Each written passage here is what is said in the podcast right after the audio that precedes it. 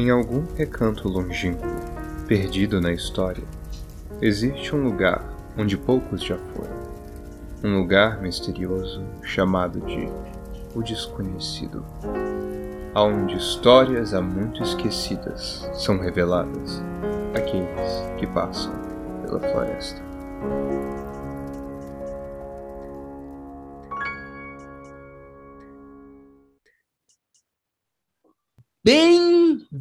Bem-vindos a mais um Eventual Ocultismo.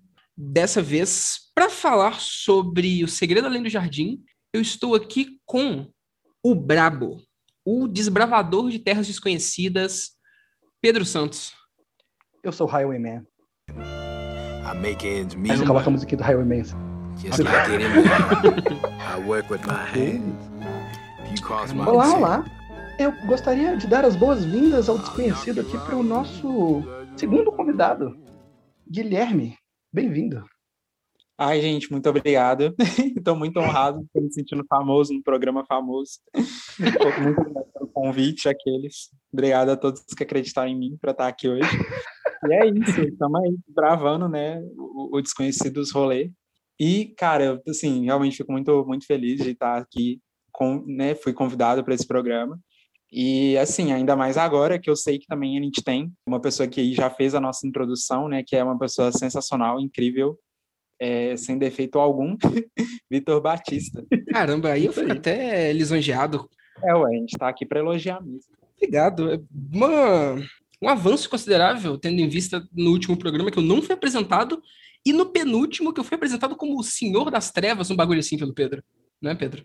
Pelo Pedro, não, pelo Luca. Pelo Luca? Ah, desculpa. Tá certo, mas. É isso, jamais. Tô bem feliz. Eu só falei isso nos bastidores. É verdade. Caramba, tá certo.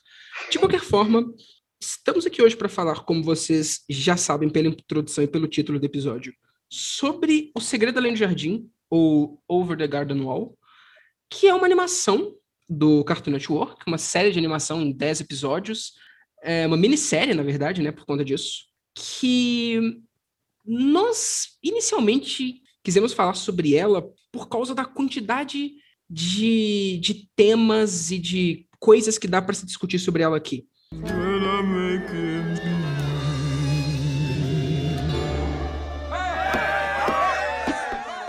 Vocês gostariam de falar alguma coisa sobre como que vocês foram apresentados e como que vocês mergulharam no, no desconhecido que foi o Segredo Além do Jardim? É, eu lembro que, tipo assim, foi numa época que eu acompanhava muita animação na internet, então eu via muito desenho, e eu via muito, muito desenho na Cartoon Network também, obviamente, e eu sempre fui muito apaixonado com os desenhos deles, eu lembro que era, por exemplo, uma época, nossa, que eu estava muito engajado, por exemplo, com Hora de Aventura, e Nossa, aí eu lembro... demais. Nossa, muito bom. E aí eu lembro que a Cartoon Network, ela costumava lançar alguns episódios pilotos de algumas séries e algumas propostas que eles iam fazer, e eu lembro que eu acompanhava muito o site, que na época se usava muito mais o Facebook, né? É, eu lembro que eu vi em um dos grupos de, de animação que eu fazia parte lá no Facebook, eles comentando sobre um episódio que tinha saído de um novo desenho da Cartoon Network, que é, era justamente Over the Garden Wall, né? O Segredo Além do Jardim. E, Uhum. velho, tipo assim, foi, assim, para mim, um, um- um surto à primeira vista, porque eu acho que quando eu bati o olho na, naquele desenho, eu, sabe quando você bate o olho em algo, você já vê que é um desenho que é diferente, que, tipo assim, aquele desenho, ele é um desenho de história, sabe? É um Uhum. desenho Demais. tá ali para ter episódios aleatórios. E eu lembro que, para mim, o que mais chamou a atenção foi, na hora que eu bati o olho, eu vi o cenário do desenho. E eu falei, cara, isso aqui é alguma coisa, isso aqui é, é um rolê muito específico, porque o, o cenário dele é um trem meio creepy, e eu lembro que até me lembrou muito Coraline, por exemplo, e eu Uhum. fiquei completamente interessado, e eu fiquei, assim, desesperado para querer ver logo, e assim, ó, foi, foi uma coisa que eu botei muito hype no primeiro momento que eu fiquei sabendo da existência desse desenho, e eu lembro que muita gente começou a ficar empolgada também, mas principalmente eu acho que foi uma apresentação muito curiosa, porque eu acho que justamente eu sabendo de algumas restrições que às vezes acontecem em canais infantis, com algumas séries, eu fiquei muito curioso para saber o que, que ia sair naquilo com aquele desenho que eu tava vendo lá. Falei, cara, tem alguma coisa aí. Isso é uma Sim. coisa muito legal de ser comentada, porque tudo que aqui teve que acontecer para poder convergir nesse desenho é muito específico, né? Ele é muito singular, ele é muito característico, ele tem uma tanto no, no, nos temas quanto na estética dele, ela é muito do Over the Garden Wall. E é, a, é, tipo a única minissérie do, do Cartoon Network, é, e é o que o Guilherme falou, ele é um desenho mais para contar a história que ele quer contar e pronto mesmo, de certa forma até mais artístico do que a gente vê. Ele conta o que, que, ele, que, que ele quer nos 10 episódios dele e pronto, sabe? Não tem isso que tem na maioria dos outros, dessas animações que a gente vê de querer ficar estendendo, colocando mais temporada, colocando mais coisa para ficar farmando mais em cima daquela mesma animação, que a gente vê com animações demais, inclusive é meio até triste. É claro que pelo, pelos primeiros fatores de tipo, provavelmente vai cair a qualidade, mas até de, em um quesito mais pessoal mesmo, Tipo o que aconteceu com o Bob Esponja, do, do criador, o, esqueci o nome dele. Não lembro também. Mas é o efeito Simpsons isso, né? Uhum, exatamente. Que o, o é. criador do, do, do, Bob Esponja, tipo, ele tinha morrido e o bagulho continuou. E só estavam, assim, ele não queria que fizessem aquela versão babies do, do Bob Esponja e foi só ele morrer que os caras anunciaram ela, sabe? Paia. É foda, sim. Nesse caso, o criador já falou que não vai ter segunda temporada e tal. Pode ter até alguma coisa tangencial ou alguma coisa que faça parte do universo, mas essa história deles acabou. E tipo eles não vão expandir ela mais. Tipo os quadrinhos, né? Mas que a gente não vai falar sobre eles aqui, definitivamente. Uhum. Hum, eu tenho que falar que eu só fui assistir meio recentemente, no ano passado que eu assisti. Que é um absurdo, porque tem, assim, tem muito a minha cara esse desenho, sabe? É, foi um negócio de eu olhar para a estética dele eu já ficar absurdamente interessado. E eu assisti ele toda uma vez e é maravilhoso. E como são 10 episódios de 11 minutos cada, é muito rápido de você terminar de assistir. Em menos de duas horas você termina ele inteiro. Até muito dessa. Às vezes, né, tipo, de você poder ter acompanhado de forma mais tardia, eu acho que às vezes acontece muito até mesmo pela própria distribuição do desenho. Porque, por exemplo, eu lembro que eu assisti no ano que lançou, só que eu tive que assistir todo online porque eles não tinham lançado no Brasil ainda. Então, tipo assim, é foi uma coisa que demorou muito. E quando lançaram no Brasil, eu lembro que eles não exibiam, não exibiam os episódios, eles exibiram dessa forma só na primeira semana, mas eles não passaram a exibir tanto o desenho como qualquer outro desenho deles, tipo assim, que tá ali dentro da grade, que determinado horário teria um episódio do Segredo Além do Jardim. Era sempre um evento que eles já programavam para exibir todos de uma vez. Uhum. Então acabava até mesmo para um público assim, é, às vezes mais infantil, infanto-juvenil, que acompanha o canal, era meio complicado, porque eu lembro que às vezes era ou muito tarde da noite que eles faziam essa exibição, ou então às vezes era um pouco cansativo para quem está assistindo, tipo assim, poxa, eu vou ter que parar durante uma hora para assistir. E então, tipo assim, eu acho que a distribuição do desenho em si não foi tão muito boa quanto merecia ter sido. No entanto, que eu também comento desse desenho com tanta gente, e às vezes tem gente que não, não conhece, ou que, tipo assim, assistiu depois de anos que lançou, sabe? Uhum. É, eu acho que não foi, por exemplo, igual, sei lá, um Gravity Falls da vida, sabe? Que, uhum. tipo, tá ali direto na TV e todo mundo vê. É. Então, ele passou... É até, é até, perdoável, assim. Ele passou batido por muita gente e mesmo agora ainda não tem onde você vê é, normalmente, né? Tipo, não, não passa mais no, no é, cartão, claro, ele foi exibido algumas vezes e depois não foi mais. E assim, não tem na, na Netflix, na Amazon, esse tipo de coisa. Não, não tem pra você é, assistir. É realmente um, uma animação bem evento deles. Tipo assim, periodicamente eles decidem que vão exibir, aí eles exibem tudo de uma vez. Nem tanto Como que é fosse um filme, né? É engraçado que, inclusive, eu lembro que, eu não sei se ainda tem, mas eu lembro que na Cartoon tinha aquele quadro de que eles passavam filmes, é, Cine Cartoon. E eles o segredo além do jardim no Cine Cartoon, como se fosse um filme. Então, nem tanto que até eles faziam uma ediçãozinha ali que você não tinha a abertura de cada episódio, era literalmente tudo junto, como Caramba. se fosse um filme. Sério? Então, que bizarro. Sério. É, no, no, esquema que eles fizeram nos Estados Unidos, talvez fosse melhor, então, quando lançou lá, que eles pegaram uma semana, tipo, de segunda a sexta, e passava dois episódios todo dia. E aí Sim. a pessoa podia ir vendo, né, ao decorrer da semana, uhum. acho que foi uhum. melhor. Eu acho que se ele fosse lançado hoje, seria o ideal, na real. Porque hum, ele, em algum serviço de streaming, eu acho que faria toda a diferença, sabe? Porque Sim. streaming é um bagulho muito bom pra minissérie. Minissérie em, em televisão aberta, que tem que ficar indo pro canal e tudo mais e vendo, é meio zoado exatamente por tudo que o Guilherme já falou. Se tivesse, por exemplo, ele numa Netflix assim, ia ser muito mais fácil de ser divulgado e de ter gente assistindo. Eu tô, confesso que eu tô com muita expectativa com o serviço novo, né, que vai ter agora, da Warner e tal, que eu sei que alguns programas do, alguns, algumas animações do Cartoon Network já foram confirmadas, eles vão ter Pois um é. Hubzinho lá só da Cartoon, então eu fico na expectativa deles colocarem o desenho lá para ele ter uma distribuição mais justa, assim, sabe? Uhum. E Pedro, você tem algo a comentar também? Tenho, que a maneira que eu tive contato com esse desenho foi muito influenciada por isso que vocês estão fazendo, falando, porque eu, eu também era um telespectador assíduo do Cartoon Network na época. Eu lembro de ver a propaganda desse desenho e ficar de cara, falar, nossa, esse desenho é muito foda, eu preciso saber qual que é o segredo além do jardim e tal. Mas eu vi que só passava de noitão e que era um filme, aí eu, tipo, tentava ver, mas sempre tinha algum imprevisto, alguma coisa que não me deixava. Aí eu nunca eu não consegui ver quando saiu. Aí eu deixei de lado, fiquei meio triste assim, mas é isso. Aí, um tempo depois, não foi recentemente não, mas foi um tempo depois que o desenho saiu, eu tava meio chato. eu tava numa fase meio, ah, o desenho antigo que era bom e tal. Aí, é. Aí eu falei isso com um amigo meu e um amigo meu virou e falou: "Oh, mas você já viu esse desenho aqui?" Aí ele passou o Vertigo Wall pra mim. Aí eu: "Ah, deixa eu ver." Aí eu vi numa sentada só também, tipo, direto, coloquei ele de tarde, acabei de noite e eu fiquei maravilhado. O desenho maravilhoso.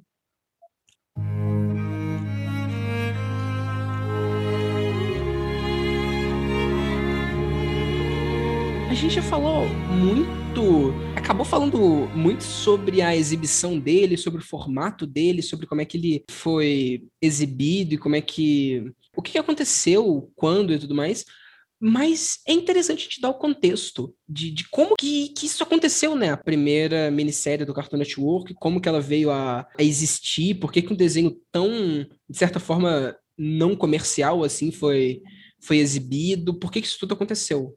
Pedro, você gostaria de falar sobre isso? Claro, ok. Esse desenho veio da mente de Patrick McHale, que é um animador nascido em Nova Jersey, que é fascinado com é, desenhos antigos, tipo da, os desenhos antigos da Disney, desenhos dos irmãos Fleischer lá e tal. Para vocês que gostam de memes aí, aquele Spooky Scary Skeletons e tal, aquele tipo de desenho lá. Tem uma cena Cara- no, no Over the Garden Wall daqueles, daqueles esqueletinhos saindo no segundo episódio que é muito Spook Scary Skeleton. Exato, Nossa. porque o, o criador da série ele é fascinado com esse tipo de desenho e filmes antigos, filmes preto e brancos e coisa do tipo. E aí isso deu nele que ele queria ser um animador, ele queria tra- trabalhar com animação. Então ele foi para a Califórnia estudar na Academia de Arte lá da Califórnia para se tornar um, um grande animador e tal. Só que aí, em determinado momento dos estudos dele, ele passou pela maior seca da história de Los Angeles de todos os tempos lá. Ele falou: Nossa, não tô aguentando ficar aqui mais, eu preciso distrair, eu preciso viajar, fazer alguma coisa. Ele foi viajar para Nova Inglaterra, para aquela região ali de Massachusetts e, e. Saca? Onde tem ali Boston, Maine, aquele lugar ali? Lugar, lugar de Lovecraft. ok. Aí ele subiu ali e ele ficou fascinado com aquela, com aquela paisagem. E por conta da história daquele lugar. Porque lá que acontece muita coisa. A Revolução dos Estados Unidos começou lá, e caça às bruxas teve lá, e lá é um lugar velho e pesado, e tem toda uma atmosfera e tal, e ele gostou muito daquilo. Então já plantou a semente na cabeça dele aí de fazer alguma coisa ambientada num lugar parecido com aquilo. E aí ele voltou e tal, continuou trabalhando, e aí ele foi contratado pela Cartoon Network para fazer storyboard para o desenho Flapjack. As Trapalhadas de Flapjack, que é um ótimo desenho também, por sinal. O Victor não gosta, mas. pô, Ah, eu, eu não sou tão dos desenhos assim, igual vocês. Vocês Ai, podem ter Vitor. percebido. Nossa, sai daqui, Flapjack, ícone. Perfeito. Ah, Eu sou o único é que não, sou o único que não conheceu o, o Segredo Além do Jardim quando passa no Cartoon, que não faz ideia do que que era. Eu sou o poser de desenho aqui, vocês me desculpa. Pra mim, Flapjack é só muito nojento. Não consigo, gente. Desculpa, acontece. Ah, não, nossa, Flapjack era tudo. Eu também gostava bastante. E ele, o Patrick trabalhava nesse desenho, fazendo storyboard, junto com o Pendleton Ward, que é o cara que criou Hora de Aventura. Então o time do Flapjack é maravilhoso. Tá, isso eu tenho que admitir. Tá vendo? E eles se conheceram aí e tal. E enquanto eles estavam fazendo isso, o Cartoon Network pediu pro Patrick fazer, tipo, dar a ideia de dois, né? Fazer dois pitches, pitches para um, pra programas. E aí ele deu duas ideias. ele deu uma ideia de um que chamava tipo Planet Space ou alguma coisa genérica do tipo assim, Space Planet, sei lá. E ele deu a outra ideia que chamava Into the Unknown, que era sobre dois meios irmãos que ficaram presos numa floresta sinistra e que eles iam vagar pela floresta fazendo encontrar várias historinhas e tal, que seria mais naquela pegada Nova Inglaterra que ele queria fazer. E aí a Cartoon Network falou tipo, olha, esse aqui, essa ideia que você deu aqui dos dois irmãos, interessante, mas eu não acho que dá uma série. Tenta fazer isso aqui virar um filme. Aí ele, putz, tá. E aí ele retrabalhou o negócio para tentar fazer virar um filme, só que no meio do caminho ele foi meio que perdendo o interesse e tal. Aí ele falou: Ah, quer saber? Deixa isso aqui guardado e eu vou trabalhar nesse outro projeto aqui com meu amigo Pendleton, que chama Hora de Aventura, desenho pequeno aí. É, pois é. E, e aí ele ficou. Nossa, ele super. trabalhou como. Super! né? Ele trabalhou como diretor de arte nas primeiras cinco temporadas do Hora de Aventura. O Patrick, trabalhando em Hora de Aventura, criou personagens tipo o Lich, que é a cara do, do Segredo Além do Jardim. Faz muito sentido, é parecido demais. Inclusive com a, com a besta. É, os chifres e tal. Uhum. E ele também criou o Bimo, que aparentemente era um personagem desse Space Planet aí, dessa outra série que ele tava fazendo. Caramba, E brabo. ele, ah, não vou usar essa porra mais. Aí ele só botou Hora de Aventura. E aí ele foi nisso aí e tal. E aí ele trabalhou na Hora de Aventura. E no momento ele resolveu sair, voltar para pro. Acho que ele foi morar em Nova York. E quando ele tava em Nova York, a Cartoon falou para ele: Olha, tá bom, mas você tá trabalhando aí à distância e tal. Dá pra gente outro pitch agora. Tipo, a gente quer te dar outra oportunidade de você dar uma ideia para um desenho. Aí ele, beleza, é agora ou nunca. E se é pra eu fazer uma ideia, eu vou fazer essa aqui. E aí ele deu de novo o pitch do, do- dos dois meninos. Uhum. E dessa vez ele levou pra frente e ele fez um piloto. Que é. Ele fez um piloto, não. Ele fez, primeiro, um livro. Ele desenhou sketch dos personagens, tudo, deu detalhezinho de tudo. Ele chamou de A Bíblia do Desconhecido. e enviou pros caras. E aí eles falaram, tá, beleza. Aí ele fez o storyboard e tal, e planejou o piloto. E tem até uma anedota legal que é o cara olhou pro, pro piloto, o, o executivo lá olhou pro piloto e falou: Eu não estou entendendo nada que está acontecendo nesse desenho.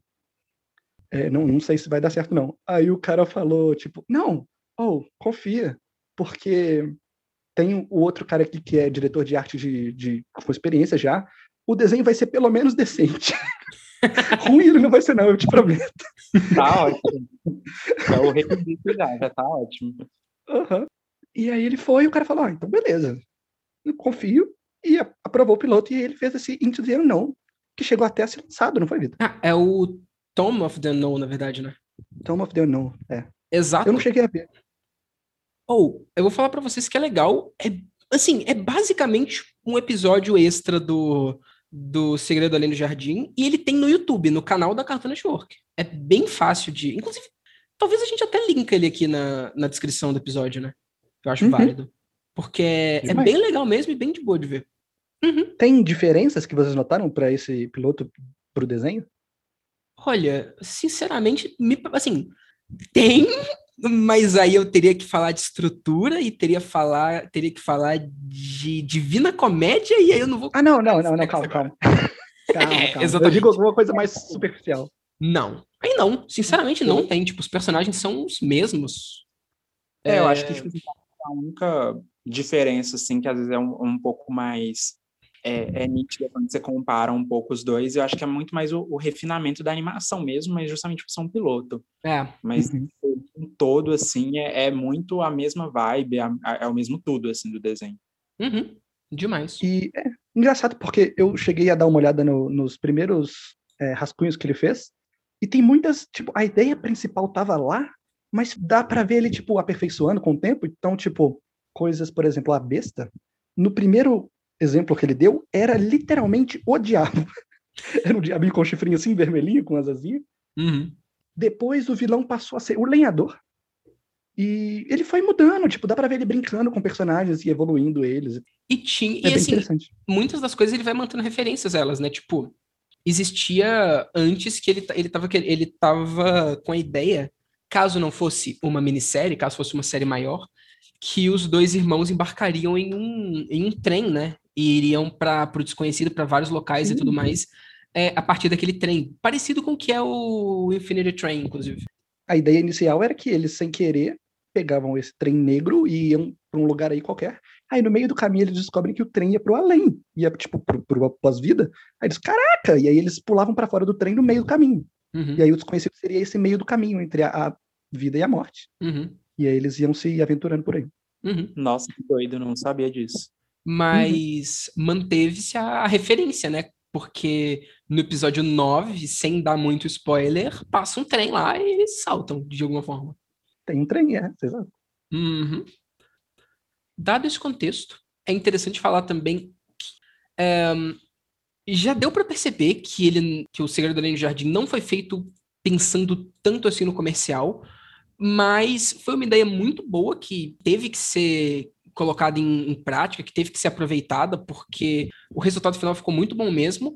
E mesmo mesmo não se estendendo para um desenho gigante, que é o, normalmente o objetivo de que qualquer desenho que estreia nesse tipo de canal, ele trouxe muitos prêmios pro, pro Cartoon Network, né?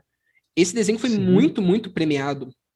E isso, de certa forma, trouxe uma certa, um certo prestígio para o Cartoon Network também, que compensou o fato de não ser uma, uma série gigante que virou mil outras coisas depois.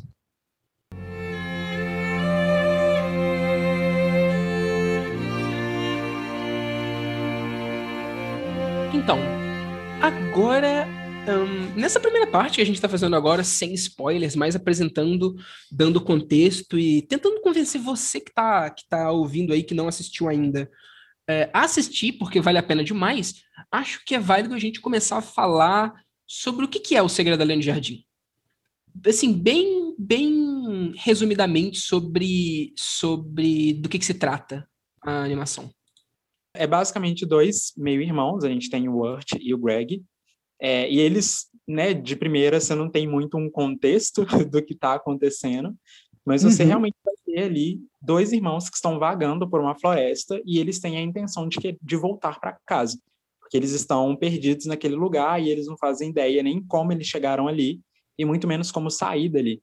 Então eles acabam, né, passando por vários locais dentro desse desse, dessa região que eles estão, fazendo algumas é, amizades, conhecendo algumas pessoas e de toda maneira tentando voltar para casa. É, é basicamente isso, assim, eu acho que é a, a grande premissa assim, do desenho, pelo Hum. menos de primeira vista.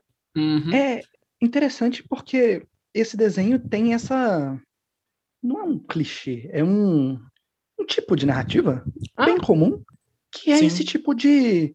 A pessoa está num lugar e ela vai para um mundo mágico diferente. Tem isso com o Mágico de Oz, Nárnia, é, vários outros aí. Alice no País das Maravilhas. Tal. Ah, importante.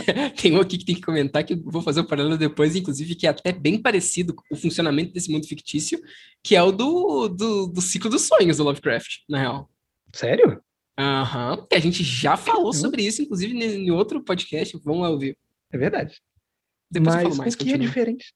O que é diferente desse desenho para essas histórias é que esse desenho não tá tão interessado em te mostrar, tipo, olha, eles estão saindo do mundo real e indo para o outro mundo, porque ele brinca com essa sua percepção de, de o que, que é real, o que, que é fantástico. Ele quer te deixar tão perdido quanto os protagonistas estão. Então Exato. ele não parte do princípio do passando, eles não partem do princípio de tipo saindo do comum para ir pro fantástico. Ele já começa no fantástico sem te dizer. É mais sobre a evolução deles do que sobre eles só tipo saíram e, e vão voltar. É, e tem pouca coisa deles meio que tentarem entender o funcionamento daquele mundo, porque muita coisa de ir pro mundo fantástico é meio assim, é muito sobre a experiência da pessoa naquele, naquele mundo fantástico e ele começando a aprender mais é, sobre ele e tudo mais. E nesse caso, isso meio que acontece muito rápido. Você consegue ver que eles não estão acostumados com, com coisas mágicas assim, tipo, logo no início, o Wirt, quando ele vê a Beatriz e ela começa a falar, ele fica tiltado porque é um pássaro falante, mas, Uhum. assim, é como se eles hum, se acostumassem muito rápido que aquele mundo é meio estranho mesmo, e como você não sabe necessariamente de onde que eles vieram, porque a roupa que ele está usando, que eles estão usando, parece uma roupa vinda de pessoas daquele mundo fictício e não de um mundo real, então é bem confuso.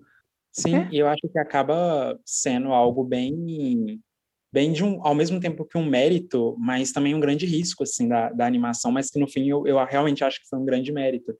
Porque, querendo ou não, vamos supor, você sempre, quando trabalha com esse clichê meio narniano, assim, de Uhum. você ter exatamente essa passagem que o Pedro falou, de você ter um, um, um personagem no mundo real, comum, e indo por algo fantástico e tal, é sempre muito interessante de você ver. É, e principalmente se tratando de um público, é, às vezes, que é mais infantil, que é o, o intuito do canal, é, esse tipo de escolha que eles fizeram foi muito interessante, porque, vamos supor, a gente tem o caso, por exemplo, de Hora de Aventura, que se você começa a assistir o desenho, eu acredito que grande parte da galera que começou a assistir no desenho, não ficou querendo quebrar a cabeça para entender aquele mundo, só aceitou que aquilo era tudo confuso mesmo, que aquilo tudo era zoado. Ao longo da, da história, a gente foi descobrindo que havia sim um contexto por trás, mas não, de primeira você só aceita aquela realidade, porque, tipo, é aquilo, ah, é um desenho, né? É, eu aceito. pode tudo. Um, um doce falando, eu Aham. aceito. Mas, tipo, no caso de, de O Segredo Além do Jardim, é, é aquilo, tipo, talvez de primeira a, a intenção poderia até ser essa, de, tipo assim, de você só aceitar, mas o desenho não quer que você aceite. Entanto que eles deixam claro que as crianças estão perdidas, não eram para eles estarem ali. Isso. E você meio que jogar um espectador, e muitas das vezes esse espectador ser um público infantil, de certa forma, e infanto-juvenil, é muito corajoso, sabe? Você jogar as crianças ali de paraquedas e falar, olha, lute com suas, com suas crises para tentar descobrir isso aqui. Aham. Sim. E muita E- animação acaba abandonando a premissa dela muito rápido, né? Ela começa com uma premissa desse jeito, mas logo ela já vira uma coisa episódica, cada episódio sendo uma coisa diferente. O Segredo Além do Jardim, não. É, é igual você falou. Ele começa com eles perdidos e com aquilo tudo sendo estranho. Eu falei que eles meio que se acostumam rápido, mas é um se acostumar de não ficar tanto tempo tentando é, entender Tentando- o mundo, mas tenta... Oi? O que foi, Pedro? Não, de, tentando entender mesmo, tentando dar lógica para Eles aquilo. não ficam muito tempo tentando dar lógica. Eles aceitam que eles estão num lugar completamente estranho e que eles vão querer sair de lá. E o lugar não para de surpreender eles e a gente, na verdade, né? Nunca, nunca existe um, um senso de tipo, tá tudo bem, é isso aqui mesmo e tal. Sempre vai ter alguma coisa que vai te deixar mais é, com esse sentimento de, de o que que tá acontecendo aqui, o que que isso aqui quer dizer, sabe?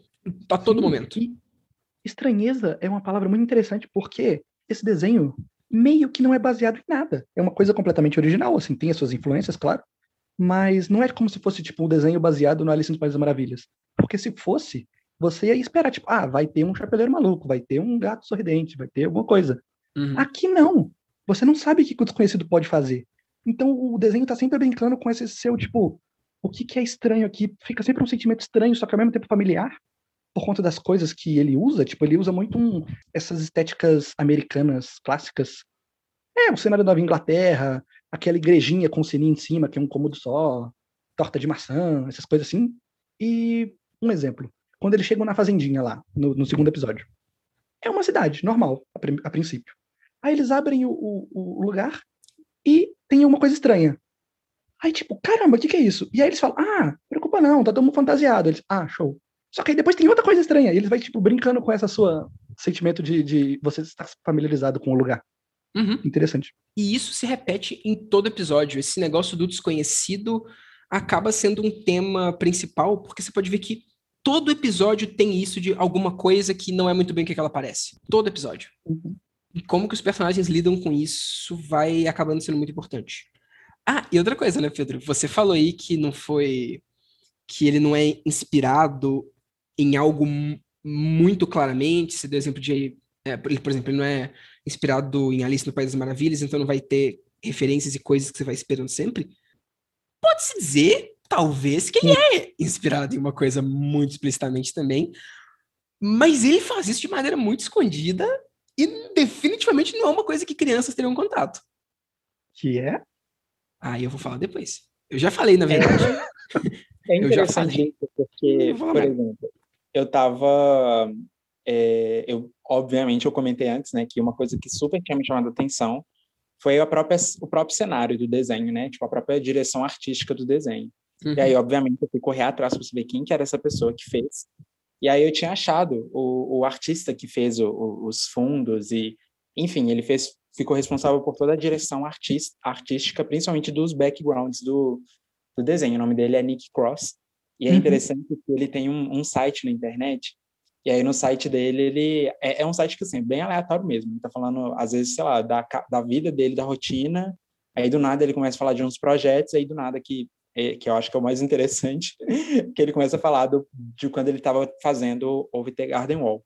E é interessante que teve um momento que ele até falou sobre essas questões de referência e de, de desse sentimento de estranheza assim que a gente está comentando, porque ele comentou que tipo assim, poxa, eu tenho muito referência muito clara para mim de do porquê que eu estou fazendo os cenários daquele jeito, do porquê que eu estou desenhando as coisas daquela maneira que talvez seja estranha né? Até mesmo, por exemplo, no próprio processo de coloração do cenário, ele tem literalmente um, um, um guia lá de 10 passos de como você pode fazer um cenário no estilo dele.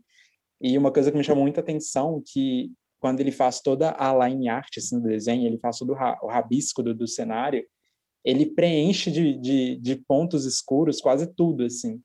E depois que ele insere as cores, e é, e é, muito legal, assim, porque você vê que o processo dele, ele sempre comenta, ele fala, olha, o meu processo, as escolhas que eu faço, para mim fazem muito sentido, porque eu tenho muitas referências.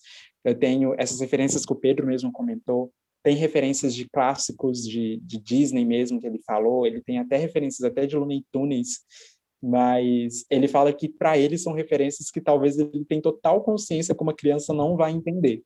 É, uma criança, por exemplo, não vai saber que ele se baseou num, em pinturas, sei lá, surrealistas em alguns momentos. A criança não vai fazer ideia do que, que seja isso. Ela só vai olhar e falar, olha, esquisito, uma árvore torta. É, e, é muito legal, assim, você, a gente pensar nisso, porque meio que vai de encontro com isso que está sendo falado, porque é, é, o que ele falou, tipo, eu tenho referências que para mim são muito claras, mas muito do que vai causar essa, esse total assim, sentimento de estou perdido, não sei o que está acontecendo, é porque ele sabe o que ele se referenciou, ele sabe tudo que ele colocou ali, mas muito público-alvo daquele desenho não vai fazer ideia de nada daquilo, sabe? Uhum. Então, é. muito legal isso. E... e... no próprio design das coisas, né? Porque, tipo, ah, passarinho aqui falando, o design deles é meio bonitinho, assim, fofinho e tal. O Greg, pô, o Greg é o personagem mais fofinho que existe. Ele é muito fofinho. Aí do nada, é, pá, bicho esquisito, zoiudo. É, o contraste é muito incrível. Uhum é, essa parte da estética. A estética do Segredo Além do Jardim é maravilhosa. E o que o Guilherme falou, deles saberem exatamente o que eles estavam fazendo, isso é importante demais.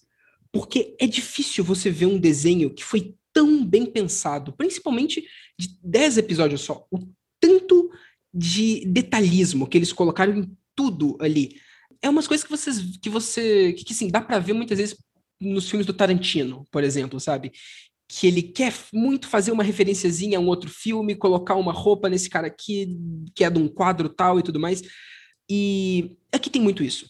Tem referências a quadros específicos que foram usados para criar estética, referências a, as animações dos anos 30 que, que, que eles gostavam, o cenário, todas essas cores do outono, que é um outono até de certa forma, idealizado e perfeito, que é muito lindo, foi muito tirado dos cartões postais da nova, da nova Inglaterra, né, que você falou, Pedro? Uhum. Então... Com certeza. E de pinturas desse, desse lugar também. De, Sim, de... e é muito legal ver como é que essas coisas se encaixam e como é que eles fazem a, a estética trabalhar muito a favor do que, que eles estão querendo. As partes mais bonitas e mais fábulas mesmo, mais... É, legais e, e, com musiquinhas, porque ele, ele é bem musical também, tem várias músicas. Ele vai muito pro lado de, de, de dessa estética de desenho, desenho dos anos 30 e parece que você tá vendo uma fábula mesmo.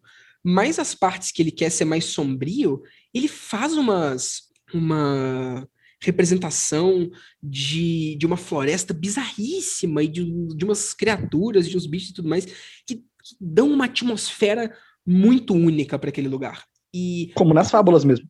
Sim.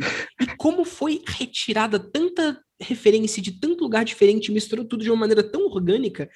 Um, o desconhecido parece um lugar tão um, único e tão crível, de certa forma, sabe? Ele dá exatamente a atmosfera que ele quer dar de desconhecido, de uma coisa estranha, mas que ao mesmo tempo é, você quer se perder nele, sabe? Sim, você, você, você quer explorar aquele lugar, você quer saber mais sobre ele e você não necessariamente quer entender ele. Isso eu acho legal também. Ele não, não tenta ficar ficar colocando explicaçõezinha e coisinha de lore, por exemplo. Ele só faz o negócio que ele quer fazer e te deixa com o sentimento perfeito que você tem que sentir para poder apreciar a animação. Nossa, demais. É. E eu acho que, tipo assim, é, tudo isso que você está falando, principalmente desse controle que eles têm, um, um, total controle e responsabilidade com o que eles querem fazer, com a ideia que eles querem fazer, sabe? Eles meio que conseguem ter um respeito próprio pela obra que eles estão fazendo.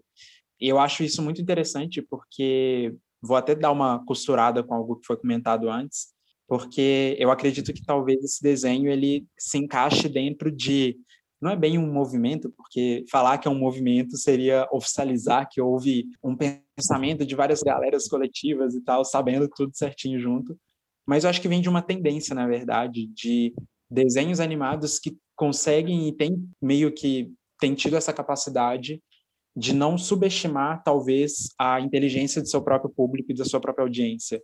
Exato. É, vocês tinham mencionado, o Pedro até mencionou antes, do fato de que o, o, criador desse desenho, ele trabalhou em Flapjack, é engraçado porque eu tenho uma teoria, assim, muito da conspiração minha, de que Flapjack foi, assim, um, um pai de muitos outros desenhos, porque é... Nossa, um com certeza.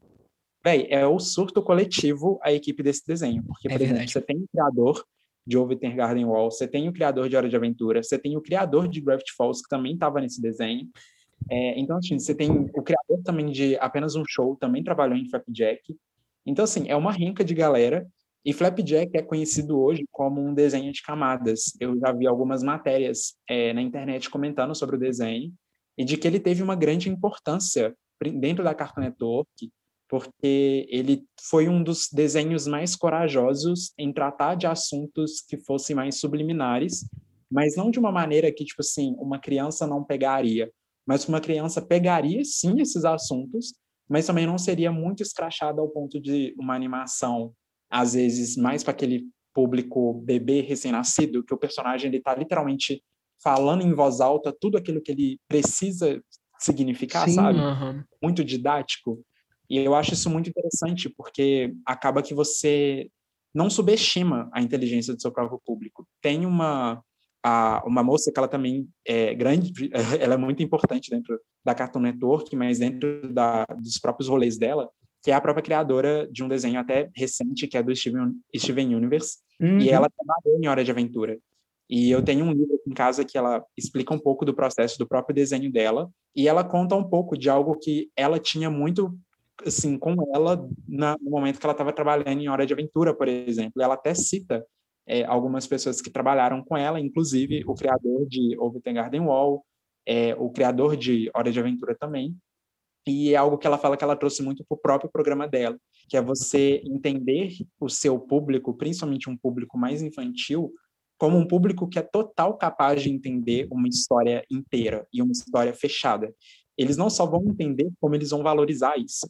Né? Ela até brinca que ela fala que é uma tendência de você tornar seu desenho como se fosse um clube secreto, onde as crianças, os adolescentes, as pessoas mais velhas vão assistir, vão criar teorias e vão se sentir super inteligentes por estar tá desvendando a história, sabe?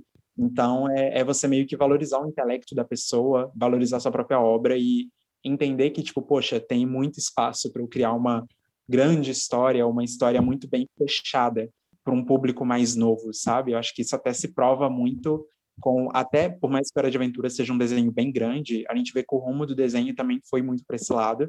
E Gravity Falls também, que é muito claro isso também, sabe? É tipo você ter um controle muito, muito bom da sua narrativa, da sua referência e tratar seu público como alguém que vai entender isso. Definitivamente. E não só entender no, no nível psicológico, de, de, de, entender referências e entender a narrativa, como entender um nível emocional também. Porque, tipo, o, o Neil Gaiman, ele é um grande defensor dos, dos contos de fada darkzeira, assim, os, os clássicos mesmo, de, uhum. que era meio pesado, porque ele fala que a criança, tipo, não, não é para você aterrorizar e traumatizar a criança de maneira nenhuma, mas a criança tem que sentir medo.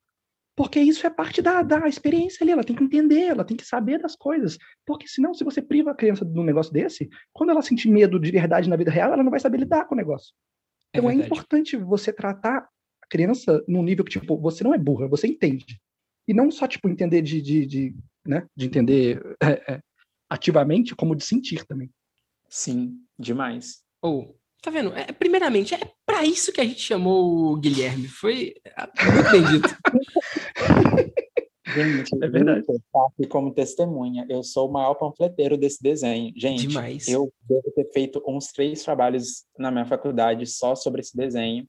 Eu, eu achava que tinha que eu não estava panfletando tanto, mas nossa, Esse sou eu com Evangelion, só que não vai ter podcast de Evangelion, porque eu acho que todo mundo já falou tudo que dá pra ser falado sobre Evangelion. Eu não tenho mais o que acrescentar à discussão. Desculpa. tá.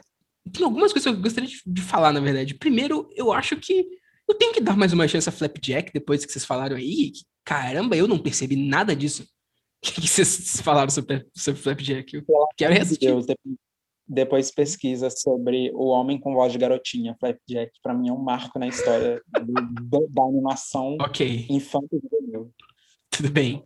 Ahn, Tem muitas camadas nesse desenho, não são só camadas de sujeira, Vitor. Tem várias camadas narrativas. O meu problema é passar pelas camadas de sujeira. Nossa, não consigo, não. Ahn, mas. Ah, outra coisa. A moça que você citou, Guilherme, é, só pra deixar aqui a criadora do Steven Universe, o nome dela é Rebecca Sugar. Isso. E agora, falando sobre o que você falou de verdade, isso das camadas eu acho uma coisa muito relevante. Não só.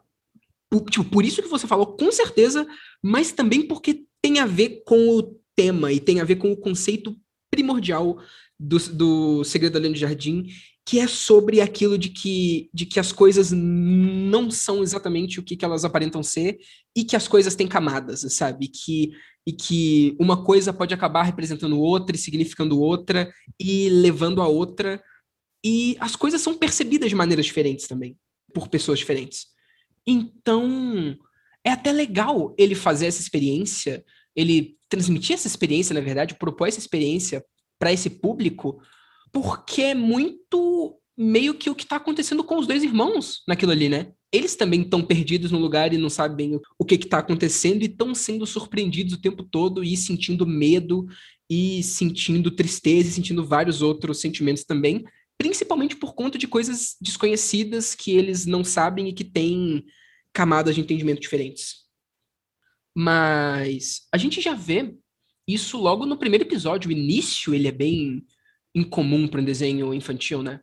Ele, né? Ele, Assim, ele apesar de que começa- Sapo cantando, começa a referência aí, né? Sapo cantando já é coisa de desenho, ele é velho. infantil e não é infantil ao mesmo tempo, né? Porque é bizarro que começa com Nossa, aquele eu- sapo tocando piano e cantando, e a música que ele tá cantando é muito estranha também.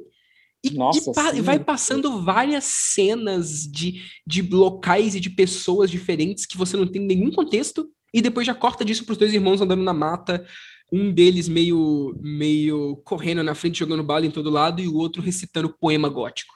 É isso aí. É isso, é isso, é Segredo da Lenda de Jardim. Eu acho que não tem melhor maneira deles, assim, eles já começam chutando a porta, assim. Exato. Você tem qualquer expectativa, você já larga a sua expectativa, que você quer outra coisa. Uhum. É muito bom.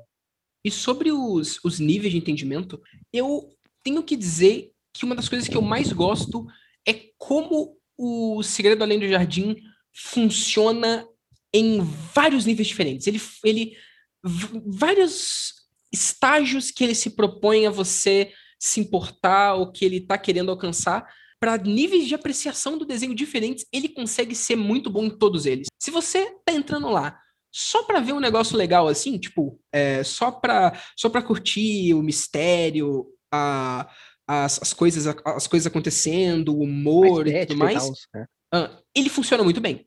Ele já funciona muito bem aí.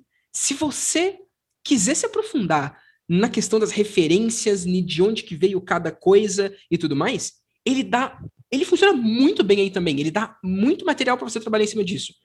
Se você for uma dessas pessoas que gosta de ficar fazendo teoria, ficar bolando coisa de lore, ficar entendendo o que, que é a relação desses personagens, o que, que realmente aconteceu e tudo mais, ele dá muito espaço para isso também, se você quiser ir, ir apreciar para esse lado. E se você tiver atrás de simbolismo, de tema, de mensagem, de, de significado por trás da- das coisas, ele também fornece muito para você que está indo atrás disso.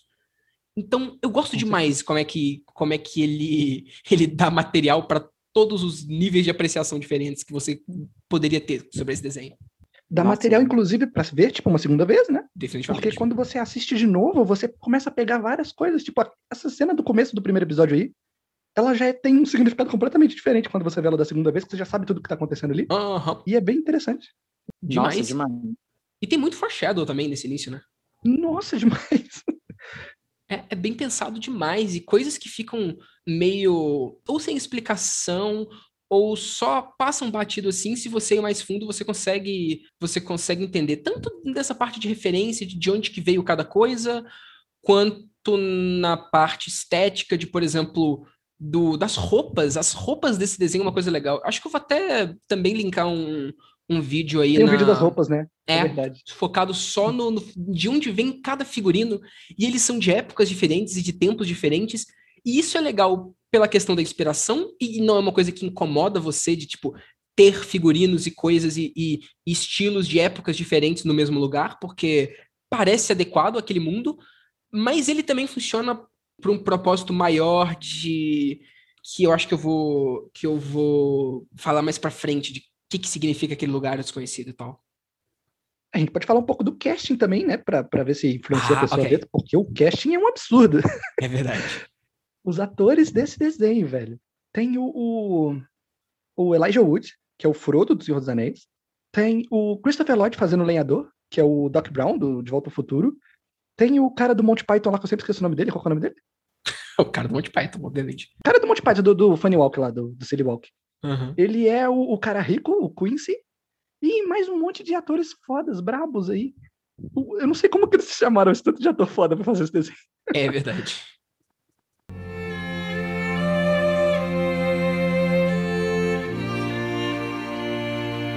Mas agora sim, acho que a gente pode terminar essa parte sem, é, sem spoiler. Se você não assistiu, vá assistir. E depois volte aqui, por favor, porque essa segunda parte eu acho que vai ser mais legal. E então, tá na hora, meus amigos. Tá na hora da gente entrar de cabeça no desconhecido. mundo Agora. morto. É, caramba, começou já. Você acha que tá, Pedro? Não, não, vamos lá, começou então. Temas. O que que, que, que tá tu querendo dizer? Você acha que tá todo mundo morto mesmo? Ou você tá só zoando?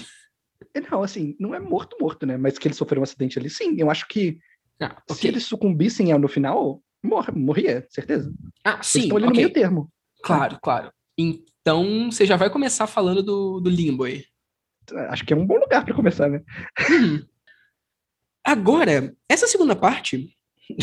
o Pedro só, só começou, né? É, a gente vai falar mais dos temas e dos simbolismos e de interpretações nossas mesmo. E depois a gente vai passando isso em, em cada um dos episódios. Mas tá.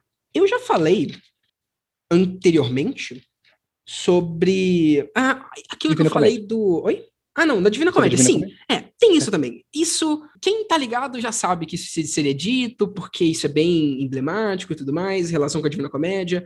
Mas antes disso, na verdade, eu já falei sobre um tema que é recorrente em, em todo episódio, pra mim, que é o do das coisas não sendo exatamente o que, que elas aparentam.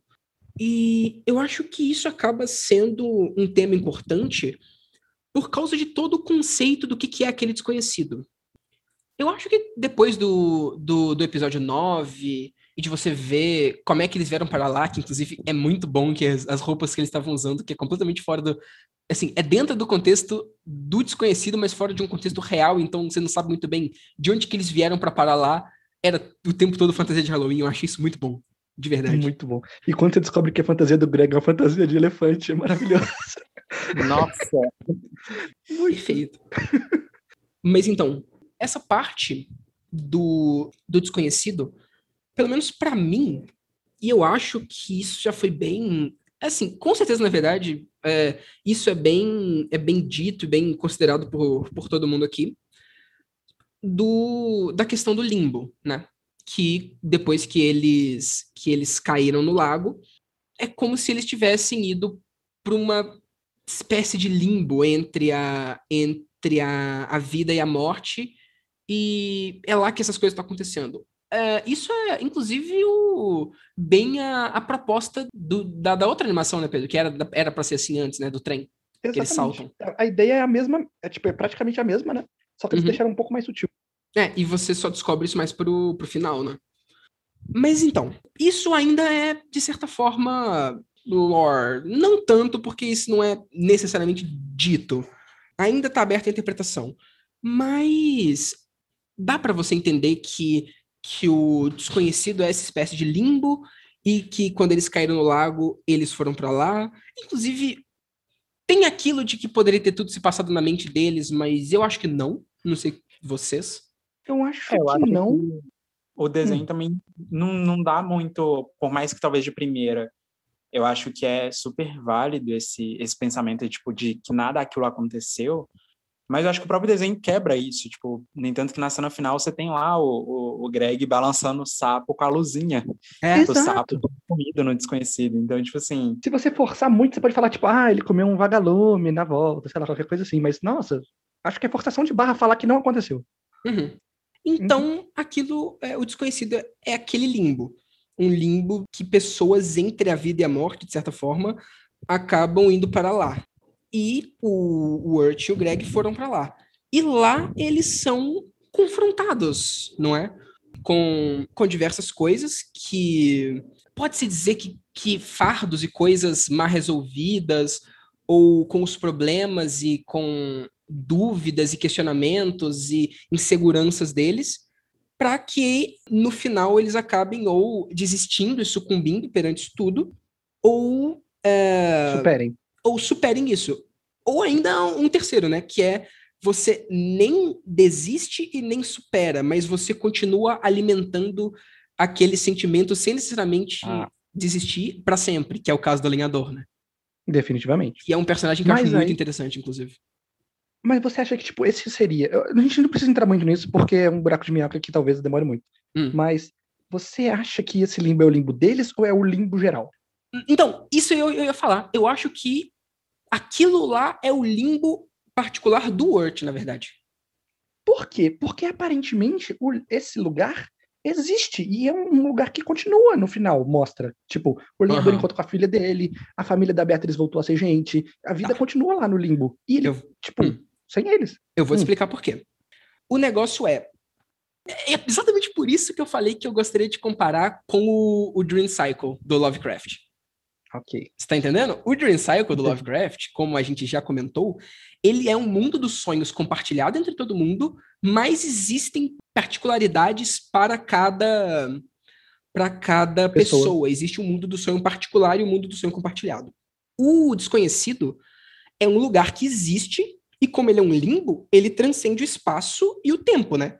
Então, pessoas de diversas épocas podem estar lá também. Por isso que todo mundo tem roupa diferente, inclusive. Tem gente com com roupa vitoriana, tem gente com roupa de é, 1690, principalmente é, o que você já mesmo falou para os lados de, de Salem, a, A tia sussurro lá. ah, é, exatamente, a tia feitiço e, a, e a menina, elas têm muito esse tipo de roupa. Tem gente com roupa dos anos, tipo, do início dos anos 1900, do século 1900, tipo, maluco com a, com a fantasia de gorila e tudo mais. Então, várias pessoas diferentes, pelo menos para mim, são levadas para aquele limbo quando elas estão passando por esse tipo de experiência. Eu- eu- depois eu vou falar disso, mas eu não acho que é só necessariamente entre vida e morte é, que, que eles vão para lá. Ah, é mais sobre problemas e dúvidas e, e, e aflições e coisas que eles estão passando que podem fazer eles desistir. Mas depois eu falo disso mais. Por que, que eu acho que é tudo. que, que tem esse negócio de, de particular e a gente está vendo o mundo do Word, Pedro? Hum. Vai ficar mais claro quando a gente começar a falar de cada um dos episódios, quando a gente for acompanhando eles, porque eu vou dar coisas em cada um dos episódios que reforça que aquilo ali é muito uma coisa particular do Word. Mas dá pra você perceber que assim, ele é uma pessoa meio bizarra que gosta de do- dos poemas góticos, que gosta da, de arquitetura e de e sabe coisas de, de, de arquitetura de De vários arquitetura mais e tal, antiga mesmo, de vários estilos, caralho, exatamente. E, e assim, pra mim, em todos os episódios, menos no episódio 8, a estética, hum, as coisas que a gente é apresentado em cada um dos episódios, as coisas que são aprendidas e que, que eles têm que passar em cada um dos episódios, diz muito sobre os problemas do Urt especificamente e as coisas que o Urt gosta, e é muito a cara dele, sabe? Eu acho, pelo menos. A não ser no episódio 8.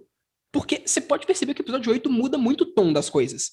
Aquela parte Uhum. do Greg, dele no céu, com aqueles bichinhos, com as nuvens e tudo mais, é uma coisa muito mais infantil. Muito. E, tipo, o tom sombrio e tudo mais, ele muda pra uma coisa muito desenho, do, é, desenho antigo, sabe?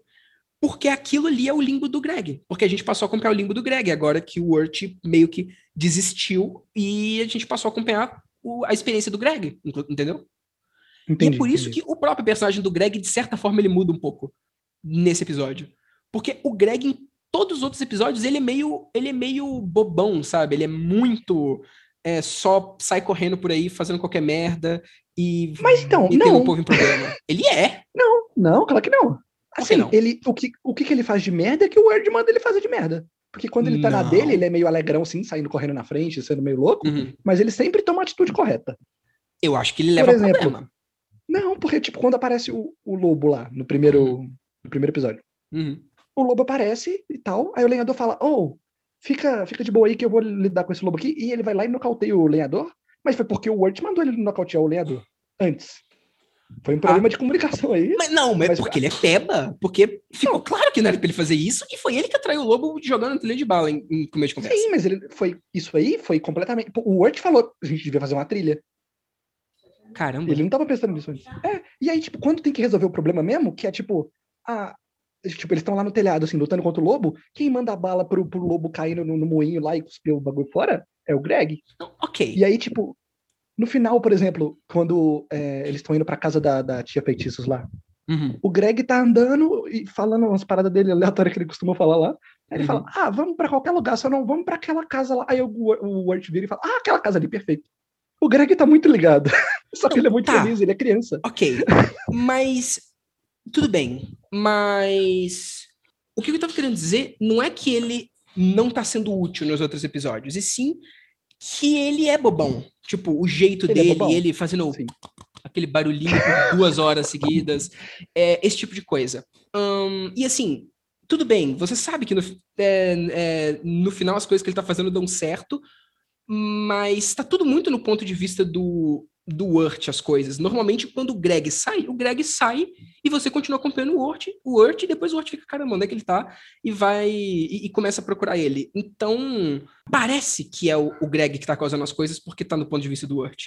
A não É ser naquele episódio, e pra mim, naquele episódio, que tá do ponto de vista do Greg, que tem o limbo mais específico do Greg, que você vê o, o quão sério e o quão realmente, tipo, se importando com as coisas o, o Greg é, sabe? Porque, por mais que ele acerte as coisas antes, não parece que é uma coisa que, que ele tá fazendo propositalmente ou que ele tá realmente se importando com aquela situação. Naquele episódio específico, você vê que ele tá disposto a negociar com a fera e se sacrificar pra salvar o irmão dele. Sim. É verdade. Entendeu? E eu acho que- assim, esse episódio mostra isso porque esse episódio a gente tem a versão do Greg do Greg, não a versão do Greg do Urt, sabe?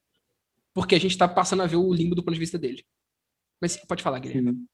É, no entanto, que eu acho que é tipo esse tipo de, de pensamento que é uma da- das talvez principais análises assim que às vezes eu eu faço de todo esse rolê, até mesmo que eu acho que explicaria muito do próprio comportamento entre o Urt e o, e o Greg, o que cada um acaba fazendo na história, até que ponto um tá sendo super babaca, até que ponto o outro tá sendo super bobão.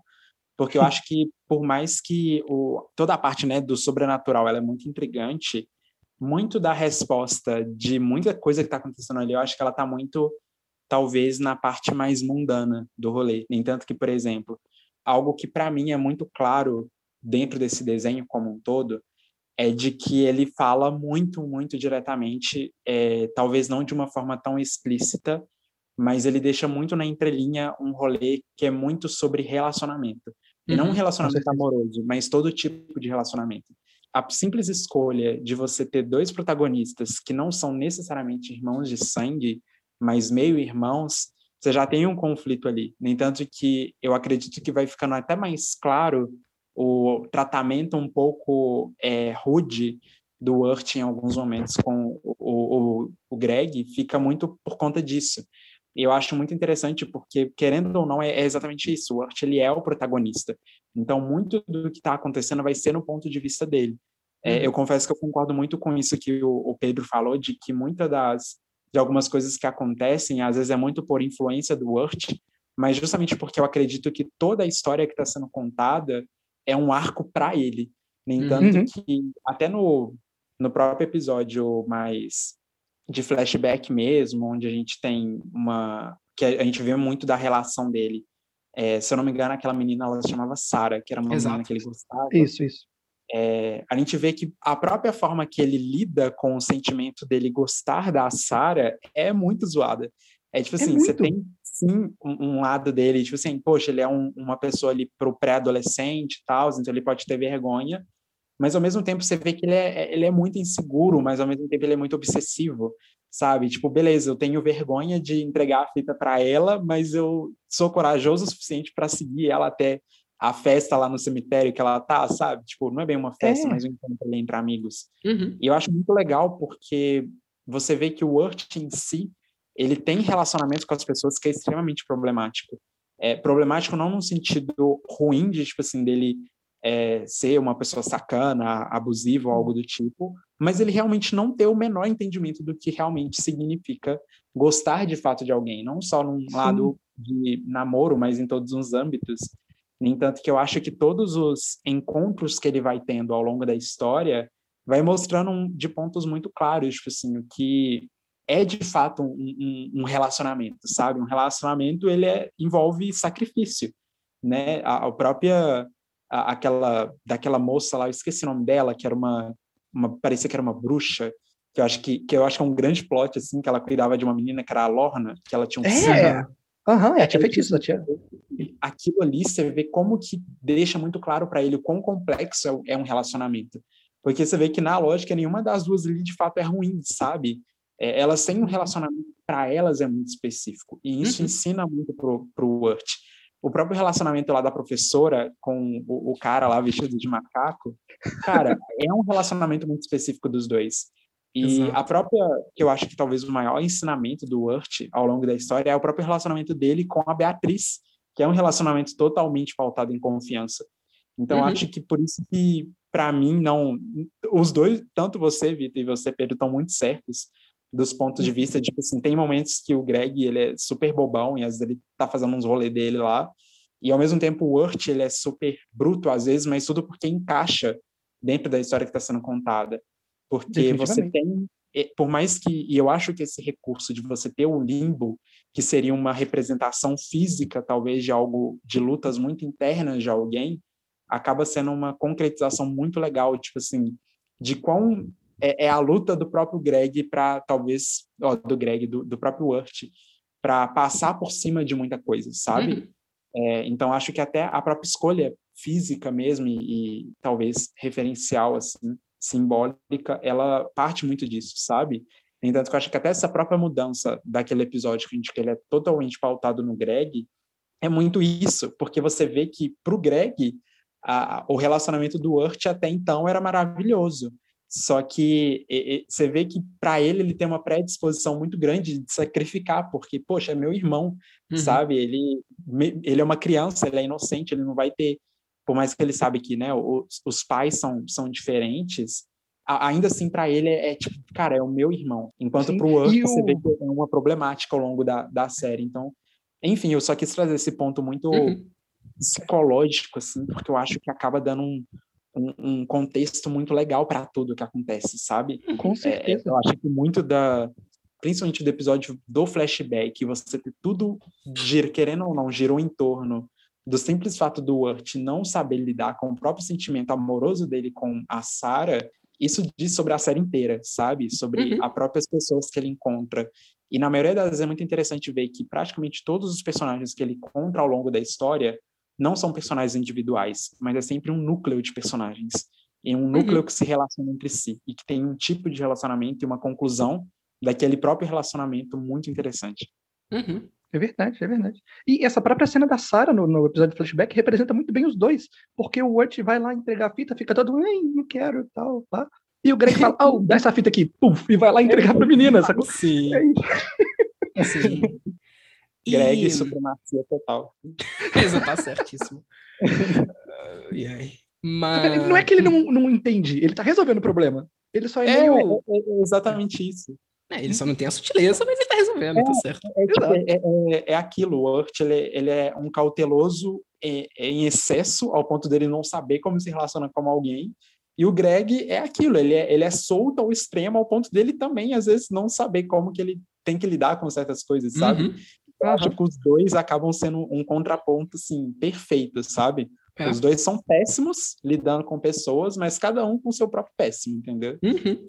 E eles passam pelo arco, por, um arco para conseguir é, melhorar isso. E no final, aquele que você falou logo no início, de que os conflitos que acontecem no desconhecido e por todo o desenho tem umas resoluções muito mais pessoais e simples e mundanas do que é, absurdas e fantásticas, porque aquele eles estão lá no desconhecido, eles estão naquele lugar, eles estão naquele limbo exatamente porque é o que você falou, é a manifestação do que Dos do que- problemas dele. é, dos problemas deles. E o Urt, que é, é bem sobre ele, que ele é bem um protagonista, que pra mim é o limbo dele, aquilo ali, ele é tão protagonista que no próprio episódio 4 eles falam que ele é o protagonista, né? Que ele é o peregrino, ele é o, o dono do próprio destino dele. aham. Exatamente, tá vendo? Eu acho que isso deixa mais claro que toda aquela situação tá girando em torno dos problemas dele e não só no nível de tipo, ah, gente, é assim que narrativa funciona. Você normalmente pega um personagem que tem problema e coloca ele em alguma aventura e ele vai acabar resolvendo o problema. Mas não é só no nível da narrativa externa, é no nível do universo mesmo. É o limbo, o desconhecido, aquele lugar fazendo as coisas daquela forma, porque é exatamente aquilo que o Urt tem que aprender a superar é exatamente esse tipo de coisa que ele ainda não sabe, né? Por isso, isso é o desconhecido, inclusive. O desconhecido é o que que você, o que que falta, sabe? É o que que você tem que aprender. Você não entendeu poder- ainda, é. É, exatamente, exatamente o que você, o que você tem que aprender. E é aquilo que ele, é isso que ele tem que, que aprender para continuar vivendo, para passar por esse estágio que ele tá. E se ele não aprender isso, ele não, não vai conseguir crescer, sabe? Ele não vai conseguir continuar vivendo. E o episódio 9 é muito legal, porque ele demonstra muito bem, isso que já foi dando dica em vários episódios, quais são os conflitos do Urt que foram trabalhados na série inteira até aquele momento. Bem isso de relacionamento, mas eu vejo muito como uma coisa de crescimento também. Quando eu comecei a assistir a Sim, série, eu verdade. ficava pensando, tipo, por que que chama Over the Garden Wall? Por que que, tipo, além do jardim? E eu tava pensando que o jardim é muito um lugar que você, quando é criança, brinca, sabe? É, é o Aham. limite máximo da sua casa. A sua casa é o seu ponto seguro, é o lugar que você, quando criança, fica. O jardim é o máximo de mistério, de exploração, de coisa que você, que você, que você, que você pode ir. Tanto é que é chamado de jardim de infância, o, a escolinha para crianças, né? Além do jardim, seria exatamente tipo você saindo desse estágio de, de, tipo de, de criança e começando a crescer, sabe? E eu vejo o arco do Urt muito como isso. Você vê que durante vários momentos da série ele não ele reforça que não, eu já tô no ensino médio, eu não sou mais criança, porque que ou alguém tá tratando ele como criança, ou alguém tá chamando ele de criança, tipo quando ele tá escondido no balaio com as tartaruguinhas e a tia feitiço fala que tá sentindo cheiro de criança, ele fala, assim, criança, eu, já tô no ensino médio. Ele tá Uhum. muito preocupado com esse tipo de coisa de adolescência, sabe? E eu acho que todo o conflito dele é sobre isso. É sobre ele aprender a se relacionar com pessoas nesse estágio, conseguir vencer essa, essa timidez e essa falta de tato social que ele tem e sair desse. sair do, do, do, jardim, sabe? E ir pro mundo. E é isso que ele tem que aprender lá para sair de lá. Enquanto o Greg, a gente não sabe muito bem qual que é o problema dele, porque tá, tá sendo tudo focado no Urt, mas no final você acaba sabendo o, o, o conflito dele, né? Tipo, o que que ele tá... Assim, pelo menos pra mim, o Greg vai muito mais pra um lado de meio que culpa, porque ele tá se sentindo culpado por não tá sendo tão é, bom quanto ele poderia pro irmão, e o irmão também decepcionado com ele. E culpa de várias outras coisas também. Culpa disso, culpa dele ter Ele roubado a pedra, pedra. É, É. dele ter roubado a pedra e tudo mais. Então, tudo, acho que to- todo o conflito dele é, é voltado pra isso, dele tá meio culpado. E dele tá querendo compensar isso até se sacrificando, igual no final quase Uhum. acontece. isso que você falou do, do jardim é muito interessante e isso permeia a série inteira, eu acho. Porque a adolescência ela é esse período transitório da infância para para a idade adulta, né? Ela é o limbo entre a infância e a idade adulta. Exato. É o Da lugar mesma mesmo. forma. Ah, pode falar. Não, é tipo, o lugar mesmo reflete essa, essa ideia. Sim, exato, é um, é um limbo. E da mesma forma que o outono é o limbo entre o momento verão e o, e o É, inverno. exatamente, né? o verão e o inverno, que é o verão sendo sendo a vida, sendo o calor, sendo sendo esse momento tão vivo e o inverno sendo morte, sabe? Sendo o lugar onde, onde as coisas morrem, as coisas murcham e tudo mais. O outono é transitório por si só. Então, é, é tudo muito bem encaixado é, na parte de significado. É, é maravilhoso, sabe? Então tá aí, Inclusive, ouvinte, Pedro. semiótica na sua cara. Oi. Exa- Exatamente. Já vou, até- já vou fazer mais anotação aqui se eu precisar defender um TCC disso. Só. Inclusive, quando vai chegando mais pro final da série, né? Quando eles vão se aproximando mais do da besta, vai ficando cada vez mais frio, né? Que é como se o inverno fosse chegando. Eles estão se aproximando da conclusão daquilo. Como eles estão se Exato. aproximando da besta da conclusão, é como se eles é estivessem se aproximando da morte. Só que no final eles conseguem sair, né? Mas é, é como se fosse isso. Ah, pode falar? É. Não, só comentei que realmente, no entanto, que no final é, é bem inverno mesmo, já tá Uhum. só a neve caindo lá. É, assim, nevando, Pedro? as folhas tudo caíram, é verdade. E assim, Pedro, é, você falou aquilo de, ah, no final aparece o que que aconteceu com cada um, como se eles fossem vivos e tudo mais.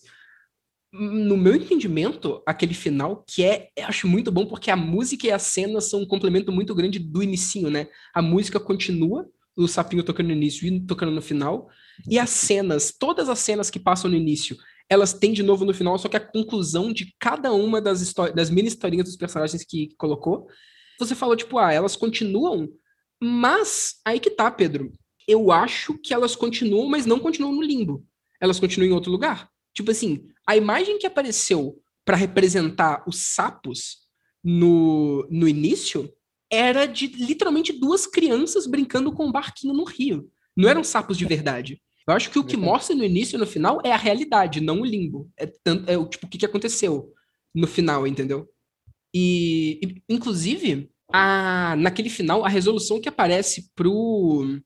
Como é que chama? Pro Senhor da Mata, pro, pro lenhador. Lenhador lá. Exatamente. É ele sentado encontrando a, a filha dele na casa dele, correto? Sim. Mas então, pelo menos na minha concepção, principalmente porque ele tá sentado numa casa, numa nevasca inacreditável, no inverno inacreditável, pra mim, ele morreu. E ela também, sabe? Ah, é, sim, seria como se, tipo, ela tinha morrido primeiro, ele viveu no luto aí, louco. Exatamente. Sem conseguir, sem conseguir superar a morte dela e admitir que, que ela morreu. Aí, no final, ele morreu também. Uhum, faz sentido. É, eu também interpreto dessa forma, no entanto que, tipo assim, até eu acho que pra mim, às vezes, ficava, fica um pouco mais complicado de entender, porque eu acho que talvez. Eu lembro que houve muitas discussões, assim, de se a galera realmente morreu, se a pessoa estava viva, enfim. Até Uhum. porque muito tá, acho que muito dessa resposta tá muito ligado do que o pessoal interpretou do que a besta era, né? Então, tipo assim, se ela Sim. tava segurando todo mundo, né? Então, para mim ficou um, um pouco assim, eu tenho para mim uma certeza muito clara de que o lenhador realmente morreu. O encontro entre eles, você vê que ela tava dentro da casa. É tipo assim, ela abre a porta da casa e encontra com ele ali na entrada. Uhum. Então, tipo assim, é como se ela já tivesse naquele lugar. E quem foi de encontro a É. alguém foi ele. Exato. Ex- exatamente. E assim, ah, naquela parte final, que eles estão confrontando finalmente a, a besta, é interessante porque é o que a, a, a besta fala com ele, né? Que ele tem um lampião, para ele, ele tem que ficar sempre abastecendo o lampião para a filha dele não morrer. E no final, é, e ele, ele descobre que. é, primeiro, ele descobre que é, essas árvores de Edelwood que ele ficava sempre é, cortando para poder alimentar o lampião eram as almas de outras pessoas que já tinham que já tinham morrido e que já tinham desistido, sido enganadas pela besta, né? Que era o que estava quase acontecendo com o Greg quando ele decidiu é, meio que se sacrificar aí para não não deixar o Wirt morrer. E depois ainda tem o segundo o segundo negócio que é da do lampião. Mas nessa parte, quando ele, ele fica chocado que ele estava o tempo todo cortando a lenha, que eram a, as almas das pessoas para alimentar o, o, lampião, a besta vira para ele e fala: É, mas e se, e se você soubesse disso, teria mudado alguma coisa? E assim, para mim, não teria mudado, e para mim, ele, de certa forma, já sabia disso, mas não gostaria de admitir. Não sabe? queria aceitar. É, ele não queria aceitar. Eu acho que todo o negócio do lenhador é ele não querer aceitar as, as coisas. O desconhecido dele, na verdade, não é uma falta de, de uma coisa que ele tem que aprender. É mais ele se conhecer e passar a acreditar numa coisa que ele já sabe, mas que ele tem que parar de mentir para ele mesmo. Que, que ele consiga se libertar. Porque é como se, tipo assim, ele já meio que já sabia que não tinha como, como recuperar a filha dele, que ela já tinha morrido, mas ele se recusava a acreditar. E é por isso que ele nem se transformou em árvore, porque ele não desistiu de querer ela de volta, e também não se libertou. O bagulho dele era um intermédio entre esses dois, né? Era ele ficar remoendo e ficar meio que nesse luto eterno, é, nunca admitindo a morte dela, mas também nunca desistindo de, de, de querer ela de volta e alimentando isso para sempre, né? Que é o simbolismo dele ficar alimentando o lampião, que é essa própria. É um luto, né? Uma tristeza. Uma é, parada... essa tristeza é. e esse meio que. Não é bem um vício, essa, essa compulsão dele para sempre, sabe? Sim. Uh, e para mim, a música que toca no início e no fim é exatamente sobre ele. Sabe? A musiquinha que o sapo tá, tá tocando que ela fala: guiado através do nevoeiro pela luz clara da lua, tudo que está perdido é revelado. Isso é bem claro que é o, o desconhecido, né? Você, é, quando as pessoas entram para lá. Aí depois, nossos fardos de um passado distante, meros ecos da primavera, mas para onde viemos e onde devemos acabar. Essa parte de fardo é por causa da, das coisas que cada um tá passando dentro do desconhecido. Tipo, é, o que, que cada um tem que resolver, os problemas de cada um que eles têm que achar a solução para conseguir sair de lá.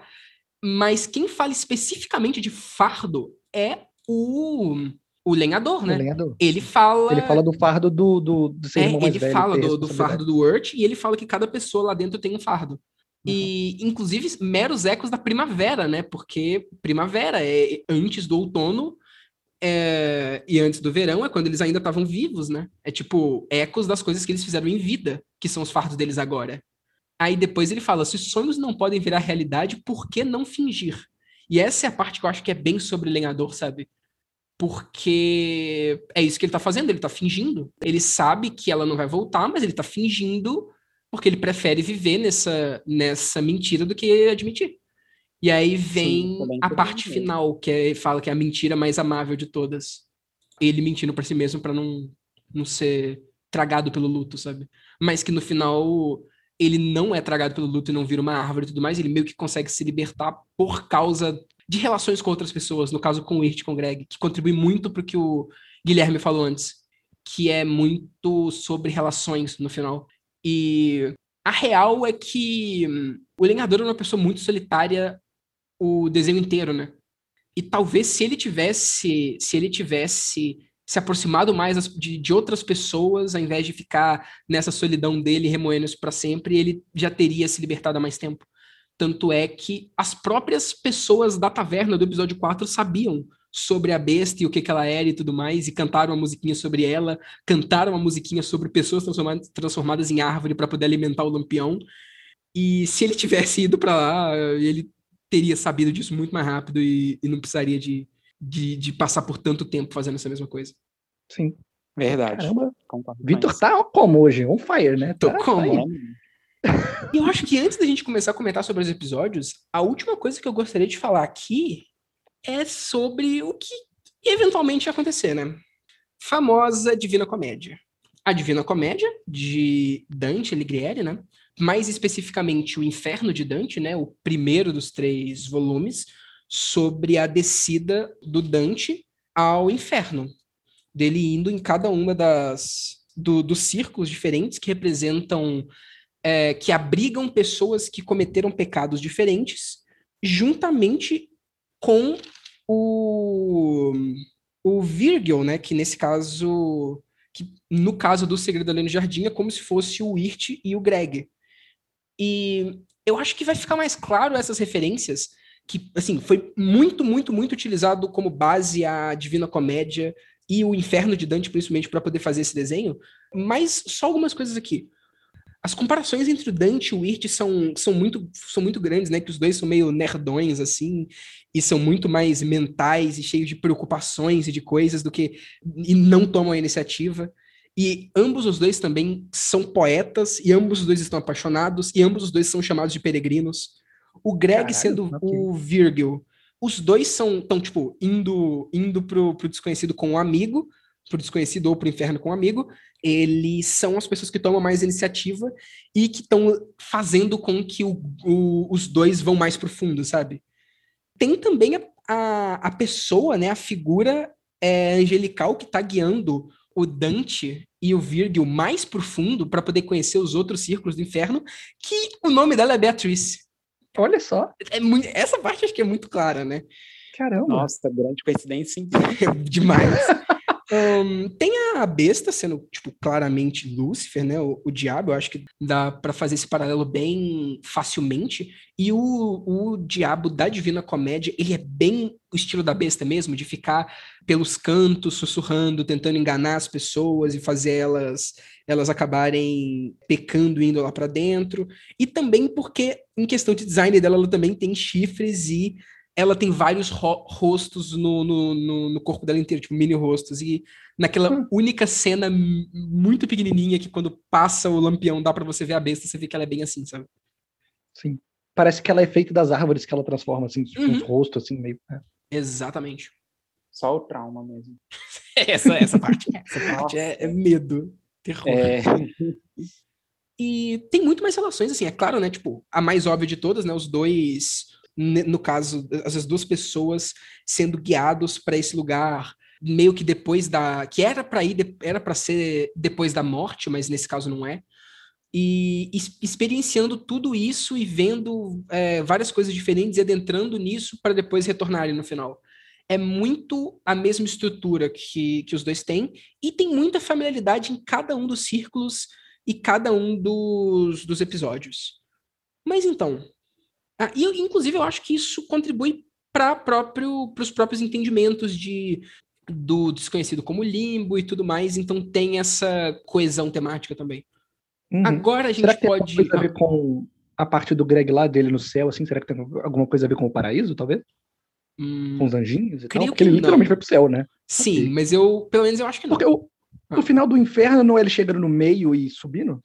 Não, É, mas isso aí é assim, não, é, não trata no, no, no primeiro livro, né? Trata no outro, que é o purgatório, para depois ele ir no ele ir no céu. Então tem muita coisa entre o inferno e o céu, na verdade. Tem o purgatório. Saquei, saquei.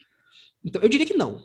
Mas vocês vão ver. Agora acho que a gente poderia É, começar a então, falar. Eu acho que. Eu também acho que não, porque, por exemplo, no sonho lá do. Não é bem um sonho, né? Mas aquele rolê lá, aquela viagem do Greg, é, nesse mundo mais quase parecendo um céu e tal, é interessante porque dentro daquele, daquele mini, mini historiazinha que ele tá vivendo, você tem meio que um antagonistazinho ali dentro, que é. É o Vento do Norte. o Vento Aham. do Norte. E o Vento do Norte, dentro de né, algumas mitologias, algumas lendas que se tem, é o vento que traz o inverno. E por isso que ele é visto como algo ruim. Então, eu acho que tem um pouco a ver com aquilo que a gente já comentou sobre o próprio inverno. E engraçado que quando acaba essa, essa viagem doida aí do Greg, começa a nevar, né? Então, eu acho Aí. que não, não tinha como isso ser uma coisa muito positiva, É, mas era É só verdade, um, é um presságio muito ruim, assim. Eu, nunca eu não tinha percebido isso. Muito bem observado, Não, na verdade. Vitor, é muito. É tipo, ele fala: Ah, o vento do norte tá chegando. Aí corta pros dois dormindo assim e o vento vem soprando as folhas pra. É, pra eu fui longe dele. peba, eu fui peba. tá, mas então, eu acho que a gente poderia ir indo episódio por episódio, mas assim, não tão. um pouco mais rápido, porque a gente já tá se estendendo muito aqui, na verdade, e comentando sobre essas coisas que a gente falou aqui, isso aqui mais especificamente. É, não, vamos, não vamos resumir os episódios, não tem porquê. É só a gente, a gente fala de coisas interessantes que, que cada um gostaria de falar no- nos episódios. Como são só 10, acho que dá para fazer isso. Principalmente relacionado aos temas e essas discussões pós-momento sem spoilers. Também conhecido como momento com spoilers, não sei porque eu falei isso.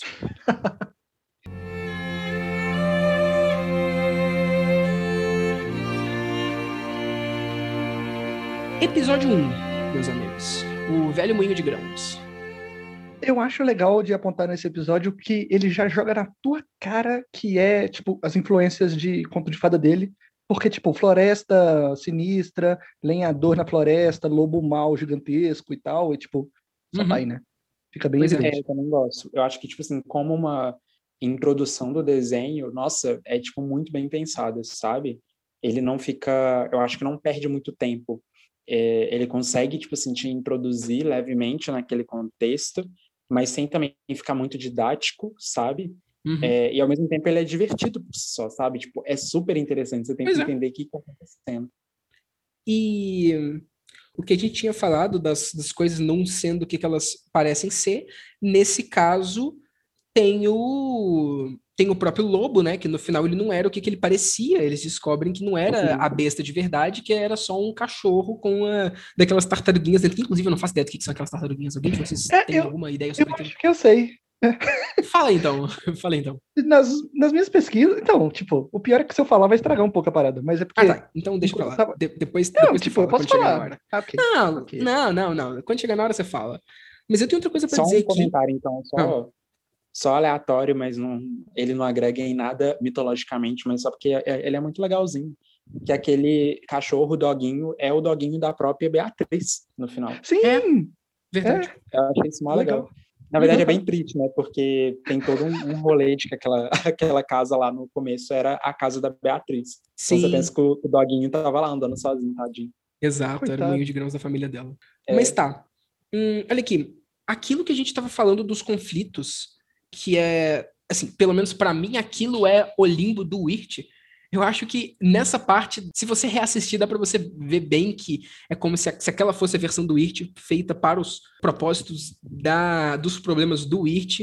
Porque no momento exato que ele fala, ah, tomara que não tenha um maníaco com machado ali pra pegar a gente, é exatamente o que tem, é um maluco com machado. Aham. Sim. Como se o Sim. próprio desconhecido ouvisse ele. Não, ok, realmente, é, é, tá aqui, ó. Ahn, e também tem o, a, a primeira coisa da, da, da parte do problema, né, da, do arco do Irt sobre o, o crescimento, que é a parte da responsabilidade. Que no final o lenhador fala pro Irt, né, que tipo, você é o irmão mais velho, você tem que ter responsabilidade e cuidar do seu irmão mais novo. É, você é responsável por ele. Então, isso é um dos conflitos do IRT, né? Essa parte de, de amadurecer desse estágio transitório da adolescência que ele tá, dele tá tendo que tomar mais responsabilidade agora. Sim, eu dá acho também que- leve, leve, leve, leve, leve contextozinho, assim, de, da própria motivação um pouco do, do lenhador, né? Porque, tipo, poxa, ele jogou de graça pro menino ali um conselho de cuidar de um menor, fraga. Sim. Assim, E eu acho que o negócio do lenhador também mostra um pouco do lado do problema dele com os pais, talvez. Porque no, no episódio do flashback ele deixa meio que, tipo, ele vira pro Greg e fala: Ah, seu pai e você tem que me parar de colocar, tem que parar de me fazer ir pra banda, uma parada assim. Parece que ele não tem uma relação muito legal com, com o stepdad dele. Sim. E sim. o lenhador é uma figura paterna, muito forte. Ele quer lá, quer ajudar eles, quer dar conselho e tal, mas ele, Uhum. não, eu consigo, eu vou sair aqui É, sozinho. e ele não confia nem ferrando no lenhador. Pois é. Não. Ahn, episódio 2 do. Cara, eu não vou falar o nome de todos os episódios, não. Primeiro eu lembrava, agora eu não lembro mais. O episódio da colheita lá, da vila, Pottsfield. Inclusive, já vou começar aí, né? Pottsfield vem de, de Potter's Field, que é vala comum, que é o lugar que se enterra pessoas normais. Então, só isso já Nossa. dá, já dá tudo o que, que é esse episódio, né? O plot twist do episódio. Caramba. Ah, esse é o episódio do- dos gatos, né? Que tem um gato. Não. Tem um gato? Não, tem um gato dentro da abóbora. Um Sim, sim, assim. Ah, é. exato. É esse mesmo, Exato. é esse mesmo. Dos esqueletos. Exatamente. Isso, dos Esse esqueletos. foi, o- esse foi o episódio que me vendeu, da primeira vez que eu vi. O primeiro O eu episódio que me vendeu também. Eu gosto demais da estética daquela vila, daqueles, daqueles bichos, daquele. Eu acho muito bom. O Enoch gigantesco lá, a boborazona gigante. Caramba. Aham. Inclusive, Enoch é o nome de alguma divindade antiga aí, mas eu não sei dizer agora de onde que é. Mas existe um deus chamado Enoch. Enoch é de alguma coisa mesmo. E esse bicho chama Enoch, né? Uhum. Hum, assim, Enoch é aparentemente um personagem bíblico das escrituras sagradas. Eu não sei se isso tem É. algum contexto com o que tá querendo dizer aqui, mas tá aí. É, eu não sei dizer porque eu não sei muito de, de Bíblia, mas eu acho que tem algum momento que fala, tipo, ah, vocês não devem ir a templos de, de Enoch, nem adorar Enoch, um bagulho assim. é Ah, uma nossa, divindade meio proibida. eu sou muito peba, eu esqueci. No primeiro episódio eu esqueci de falar da relação com a Divina Comédia, né? Que naquele primeiro episódio é representando a entrada. É o início. Que a Divina Comédia começa com o Dante e o Virgil andando em uma floresta escura. E eles são atacados por um lobo, inclusive. É, e o Virgil salva o, o Dante. Então é bem o que acontece, né? Que o, o Greg salva o, o Irt do, do lobo. E aí é naquele e é depois dessa passagem que ele, eles definitivamente encontram a, a entrada pro inferno e entram. Então é o final daquele episódio, depois do discurso do linhador e deles de, de, tipo, decidindo que eles vão sozinhos e vão explorar o desconhecido, que é quando eles finalmente entram no, no desconhecido, ou no caso da Divina Comédia, no inferno. Nesse segundo aí, episódio. Ah, pode falar. Não, eu não sei, eu tava só querendo saber. ah, tá. Ok. No. Ah, eu ia deixar, pra, deixar por último essas partes. Então, sobre o segundo episódio, eu acho que dá para falar primeiro. que O negócio da gente falar que sempre tem, tem algo que não é o que parece. São as próprias pessoas de Pottsfield. Elas não são o que elas parecem ser, duas vezes, inclusive. Uhum. Que em primeiro momento parece que eles são uns vegetais loucos assim. Aí depois fala que tá fantasiado. Ele, ah, então é só um culto, então um show. Uhum. Aí depois, né, esqueletos. Uhum. E eu acho, eu acho interessante também nessa parte, porque quando ele chega lá, tem mais uma dessas coisas de falar que o que o Wirt é muito jovem e que ele não gosta muito disso. Quando ele tá entrando, aquela uma das, das, das pessoas com roupa de abóbora, uma mulher, fala para ele: Ah, você não é, não é muito jovem para é, estar tá aqui, não? Esse muito jovem, ele não sabe, mas é porque ele ainda não tá morto, né? Mas ele uhum. interpreta como se ele fosse muito jovem e tudo mais. E, pelo menos para mim, essa parte é muito tipo assim, de que um, algum dia ele vai ele vai viver daquela forma, entende? Tipo, algum dia ele vai ele, ele vai ele vai ser uma daquelas pessoas, tipo, morando em um lugar específico, trabalhando, tanto é que o próprio respondendo à lei quando ele for adulto, né? Tanto é que eles são sentenciados, tendo que trabalhar de verdade para poder conseguir as coisas, igual eles têm que trabalhar. É, fazendo é... parte de uma sociedade, assim. Exatamente, fazendo parte de uma sociedade. Algum dia ele vai crescer e vai, vai ter que fazer parte daquilo, sabe? Só que, por enquanto, eles, ele acaba não, não ficando lá e vai embora porque ele é jovem demais. Ele ainda não tá nessa hora, mas em algum momento, como o próprio Enoch fala, em algum momento você vai se juntar a nós. Tipo, ele não pode escapar de crescer, sabe? E nem da, da morte. E nem da morte. Funciona, inclusive, para os dois lados. É, comentando só um parênteses agora sobre o rolê do Enoque. É, eu não sei se vai ter muito a ver, mas Enoque ele era filho de Caim. E provavelmente Ai, viveu ó. perto. É Caim, filho de Adão.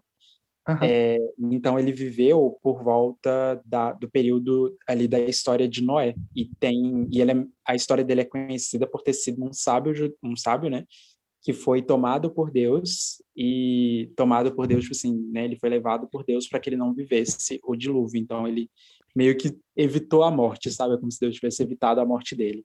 Então ele tem essa relação um pouco também, sabe, sobre alguém que é levado para que não.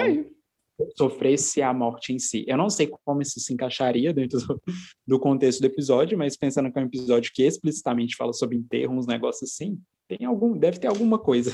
Uhum. Talvez tenha alguma coisa com a parte da Divina Comédia. Porque Pottsfield é a parte de espera, que na Divina Comédia é chamada de limbo. É a parte que as pessoas, depois de mortas, estão meio que numa estaticidade, esperando para sempre, antes de ir para algum lugar de verdade, para ser mandado para algum dos círculos. E é, é, o que as pessoas estão fazendo, elas estão mortas e elas estão lá só esperando o momento da, da colheita, esperando e, e vivendo a vida delas. Não é nada de ruim necessariamente que está acontecendo, é só uma espera. E no final dessa, desse limbo tem o, o rei Minos, né, que é o juiz, e que nesse caso é o Enoch, que ele é o juiz, né, ele sentencia o, o Greg e o Urt a trabalharem da mesma forma que o Minos ele julga o, o Dante e o Virgil. E essa parte que você falou do Enoch, que ele, que ele escapou da morte, bom, eu não sei se tem alguma coisa a ver, mas o, o, o rei Minos, exercendo esse trabalho para o Hades, ele escapou da morte, né? Sim, de certa forma. Então, tá aí. Uhum. É. Podemos ir para o terceiro episódio? Pode. Ok. O episódio 3 é da, da escola. E aí eu já, eu já vejo bem. É, tipo, para mim, a existência de uma escola naquele lugar mostra mais uma vez que aquele limbo que o desconhecido é uma coisa pro Urt, né? Porque na idade dele e tudo mais, escola é uma coisa absurdamente importante. No ensino médio, escola é a coisa que mais vai te, preocupar te e mover tal, é. te preocupar e tudo mais. Então, tem uma escola ali. E, E, às vezes, olha, não sei, pensei Oi. nisso agora, mas é um- parece que é uma escola mais infantil, né? Parece que é uma escola de, tipo, ela, ela tá, a professora tá ensinando o Aham. alfabeto e tal, os números. Então, quem tá ali estudando são crianças, e as crianças são, tipo, bichos, ele não se, não se relaciona com elas, Aham. porque eu acho que tem um pouco disso, dele se distanciar da, de crianças e tal. Uhum, exatamente. E, e- e tem a própria a própria Beatriz chamando o Urt de, de bobão influenciável, né? Tipo, eu acho que isso é muito mostrando que, tipo, tu é uma criança que tá numa escolinha de criança ainda, sabe? Tu não é, não tem, não tem moral pra tomar suas decisões ainda, vai pra, vai pra escolinha. Que é a, a. Beatriz falando que ele, é, que, que, que ele só faz o que os outros mandam, que é o que normalmente crianças nessa, é, nessa idade, nessa escola fazem, né? Então, e, e- e a, e a Beatriz já, já fala para ele também que, na real, pro Greg, na real, que o mundo é um lugar, um lugar terrível, que a vida não é legal. E eu acho que mostra muito sobre o Greg também, porque ele entende isso não como, ok, eu tenho que aceitar e fazer parte da sociedade da melhor forma possível. Ele, ele entende, ok, vou mudar o mundo e fazer o mundo ficar um lugar mais legal. Aham. Muito bom. Greg, Sim. melhor pessoa. Eu concordo. E, e o gorila Sim, não era, ah. o que, não era o que se esperava, né? Que ele era. Então, Justo. tá aí. Sim. E a É, música da professora é maravilhosa. A Sim, música que ela canta é muito boa. Eu gosto muito dessa música também. Esse episódio tem as melhores músicas, eu acho. Não, mentira. Porque o próximo tem umas músicas muito boas também. Mas Hum. tanto a música da professora quanto da Batata e, e Melado. Melada, são muito bons. E, Mas- indo mas pra realmente, Divina Comédia, se vocês me permitirem, nesse para finalizar o terceiro episódio, finalmente eles vão pro primeiro círculo do inferno propriamente dito. E o primeiro é o círculo das pessoas que estão, que sofreram da, é, tipo, que cometeram a luxúria. E eu acho que, né, a, a professora que Porra. não consegue, Uhum. exatamente, que não consegue deixar de pensar no, no marido dela que abandonou ela e tudo mais, mas que ela, por algum motivo, ainda ama ele muito mais do que, do que, do que seria sensato, é uma boa representação de luxúria. Aparentemente ele era um cara gente boa, né? Ele só cometeu um. Sim, é, tipo, É, depois você sabe. sabe que é um vacilo, ele não era o que se, se esperava, mas naquele momento ela achava que ele tinha traído ele e tudo mais, mas ela, ela ainda estava apaixonada por ele, sabe? Ela ainda, Uhum. tipo, ficava sofrendo por causa disso. Agora, pro episódio 4, eu gosto muito desse episódio, da taverna. Nossa, meu episódio favorito, assim, sem sombra de dúvida. Um dos meus favoritos, mas eu acho que não dá, ele tá num outro nível. Eu gosto muito dele também. Eu só Uhum. queria comentar, eu acho muito bizarra a movimentação do Highwayman. Então, Cara- tem um motivo pra isso, Vitor. Tem, eu não sabia, me fala, por favor, Tem. eu quero muito saber. Porque esse, como eu falei, o criador da série ele tinha inspiração em desenho antigo, Uhum, principalmente do- dos, dos irmãos Fleischer lá e tal. Que fez Uhum. Bat Boop e vários outros. aham. E esses desenhos mais antigos, eles usavam bastante rotoscopia.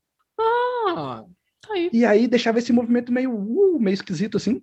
Sim. E aí eles, eu acho que eles fizeram, ou, ou fizeram rotoscopia com Highwayman, ou fizeram uma técnica que deixasse parecer com, com rotoscopia. Que foda. E por isso que dá essa sensação esquisita dele, dele se movimentando todo Eu esquisito. acho e tal. muito legal, mas Sim. muito bizarro Não, que ele se então, que, tipo assim, essa, essa cena dele, às vezes eu, eu sigo muito perfil de, de animação e tal, e direto ela brota pra mim em algum momento.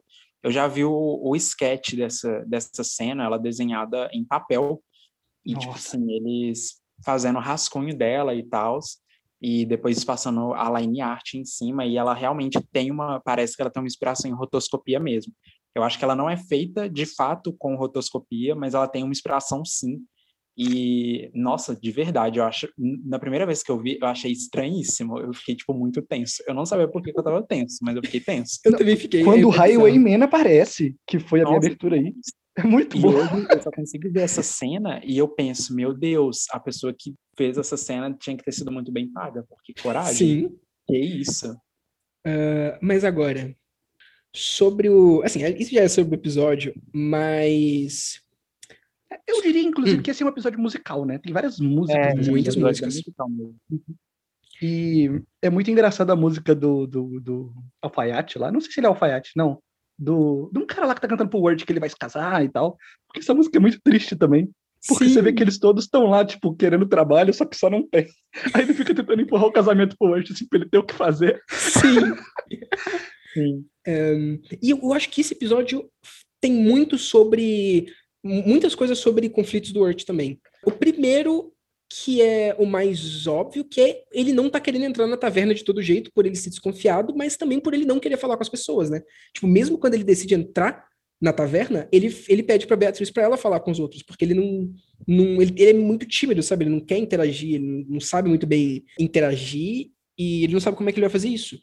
Mas, outra coisa que eu acho muito legal também, que é voltando para essa parte de, de, de tipo, ele tá no ensino médio, eventualmente ele vai ter que começar a pensar em, em onde em trabalho, onde que o que, que ele quer fazer.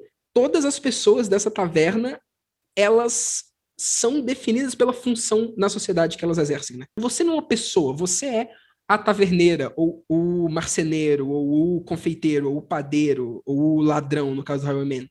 Ninguém é uma pessoa por si só. Todo mundo é o que ela faz, é o trabalho dela, sabe? E ele não Sim. sabe o que ele quer ser, né? Ele tá E nesse ele não sabe. de escolha, né? Uhum. E ele não sabe o que, ele quer ser.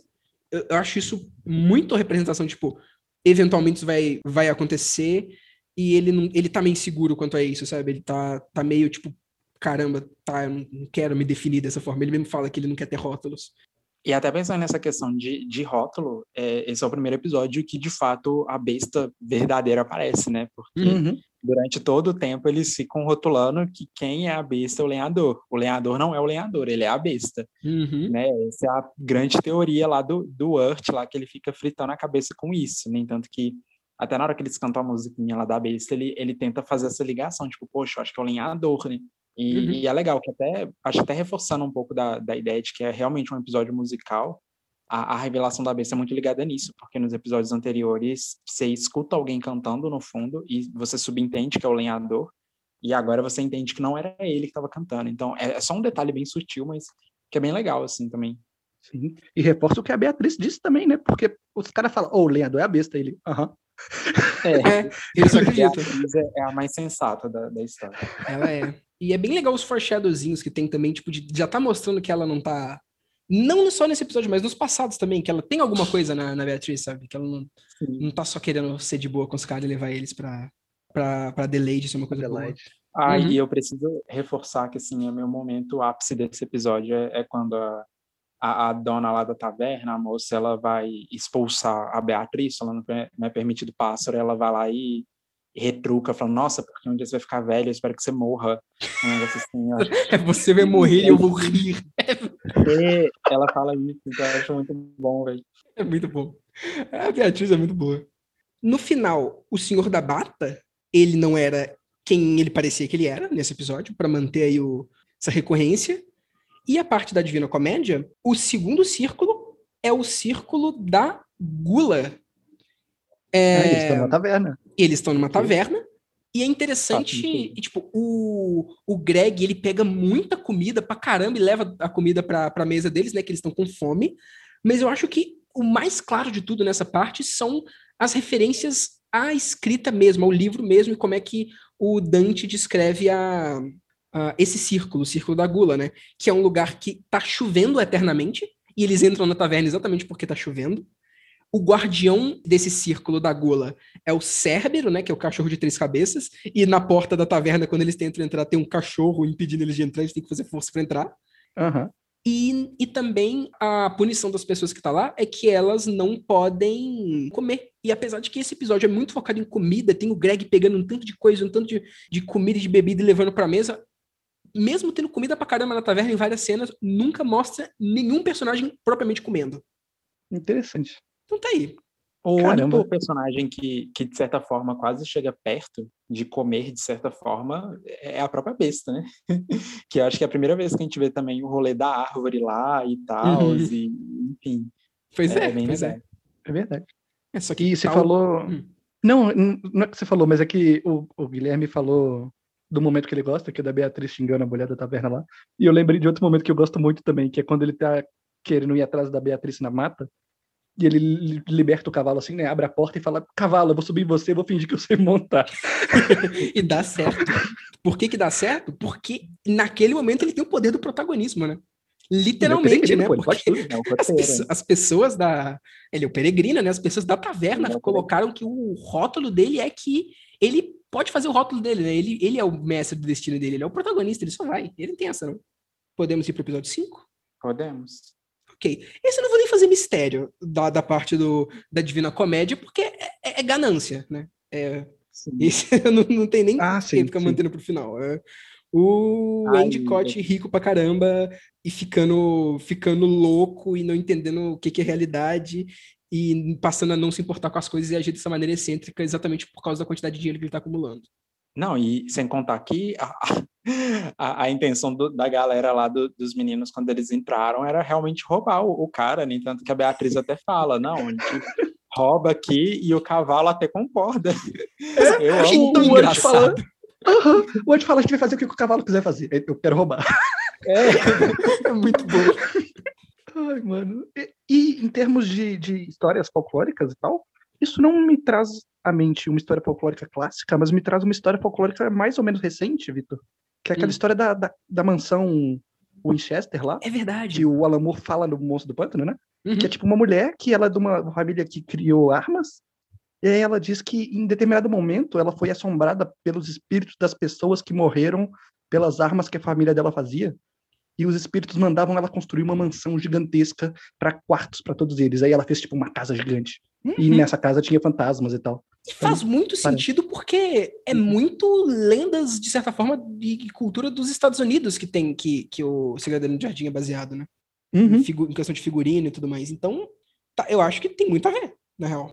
Tanto é que o próprio Endicott, ele, ele, lá mais pro final, ele começa a falar que, tipo, ah, vocês não fazem ideia do quanto que eu tive que sujar minhas mãos para poder fazer isso e tudo mais, para ganhar esse dinheiro, as coisas que ele teve que fazer. E assim, é, porra, achar, cara? Que que é isso? É. o vinho de chá, o que, que ele teve que fazer? Eu fico até com medo de, de qual que é o- o- os problemas, o pecado que ele tá pagando aí no, no desconhecido, que merda que ele teve que fazer. Sobre o Wirt, nesse episódio, começa a ficar mais explícito a parte do relacionamento, porque é a primeira vez que ele fala que ele gosta de uma, de uma garota, né? Ele admite pra Beatriz. E eu acho legal, porque ele fala isso e ele. Você vê que ele é uma pessoa que é muito tímida e que tem vergonha meio que de de mostrar como é que ele realmente é para as pessoas, da parte da poesia, do clarinete e tudo mais. E isso é uma coisa comum na adolescência também, sabe? Você meio que ficar, você sentir que você tem muito que ficar é, adequado às, às coisas que tipo são moda ou que são mais comuns, tipo na escola e tudo mais. E aí ele fica com vergonha de falar que ele gosta de uma garota, de que ele toca clarinete, de que ele declama poesia. E a, e a Beatriz fala pra ele que tá de boa, não é nada de estranho isso, é só traço da personalidade dele, sabe? Personalidade que tá sendo muito formada nessa época, inclusive. Então tá aí, Uhum. mas isso reforça ainda mais o, o, a jornada, o arco dele, né? Demais. E mostra o peso que isso tem pra ele também, porque a mulher, a Beatriz fala, tipo, eu fiz a minha família inteira virar pássaros e é uma maldição e tal. Aí ele, ah, eu tenho crush numa garota. É, esse aí é o segredo dos dois. Exatamente. E a parte, tipo, da, de, de manter aí, que, que sempre tem, é que a, a fantasma não era o que ela parecia que era, né? Eu achei muito legal essa. é, no final, o que que acontece, tipo, de que eram só duas mansões mega gigantes que foram ficando tão grandes que elas acabaram se juntando e eles não perceberam. É, eu achei incrível isso. Isso é muito bom. Muito inteligente. Aham. E tem mais sobre os, go- os gostos do, do Ort mesmo, né? Sobre arquitetura, que ele sabe as, ah, o estilo rococó e o outro estilo é. da- das mansões. Ele- e ele percebe Ele isso. sabe que ele mudou, ele sabe que ele mudou de casa, porque uma é estilo georgiano e outra é rococó francesa. E o caralho. É muito bom. Então acho que é isso sobre esse episódio, né? Sim, ele é muito Sim. legal, mas ele não tem muita coisa. Tirando aquele É. final, eu fiquei muito confuso naquele final. É, quando o Greg, Eu queria falar disso, verdade. O que que é aquilo que o, que o Greg fala? sei lá, ele fala, Nossa, tipo, não ele não lembrando da fala dele, o que ele falou. ele pega moedinhas do, do, do Quincy, né? Pra ir pro barquinho dos sapos lá. Aí no meio do, do caminho ele vai ele joga as moedas fora no poço e fala: Não, ele não me entendeu. Eu não tenho moedinhas, eu não tenho nenhuma moedinha. Aí Tipo, um- eu não tenho muita noção e nem mais um tostão. Ele fala isso e joga as moedas no poço. E mó dark, por que, que ele faz isso? Eu realmente não entendi, eu devo dizer. Não sei, não sei. Eu tava aqui na crente que isso teria alguma interpretação, alguma coisa, porque eu não tive, eu não faço ideia do que ele quis dizer. Não sei, tipo, mas, por exemplo, pode ser uma, uma piada em inglês, talvez, porque, querendo ou não, a moeda lá é cents, e aí tem uma Sim. relação com fazer sentido, sabe? É, ele sei, pode estar falando que ele não faz sentido nenhum e só jogou fora as moedas porque foda-se. Pode É. ser. Que tem até a ver com o que o, o diretor lá de, de arte falava, que eles se inspiravam muito em, em Looney Tunes também. Ele até brincou, falou, olha, eu vou fazer cenário sinistro, mas a, a nossa equipe também gosta de, uma, de umas piadas bosta, de um, de um, de um negócio meio nada a ver, assim, do nada. Eu acho que Uhum. é, é bem a cara da Cartoon Network, sabe? Tipo assim, ó, uma Verdade. piada aí no final que não tem nada a ver. Pode ser. Só que, sei Faz lá, o- sentido, faz sentido. o peso que deram pra essa cena, eu achei que era pra ser alguma coisa. E isso foi logo depois do, do Quincy falar para pro Greg, tipo, ah, você é um garoto muito bom, você tem muita noção das coisas, você me ajudou aí, toma essas moedinhas. Aí ele já logo fala que, não, ele entendeu errado, eu não tenho noção não.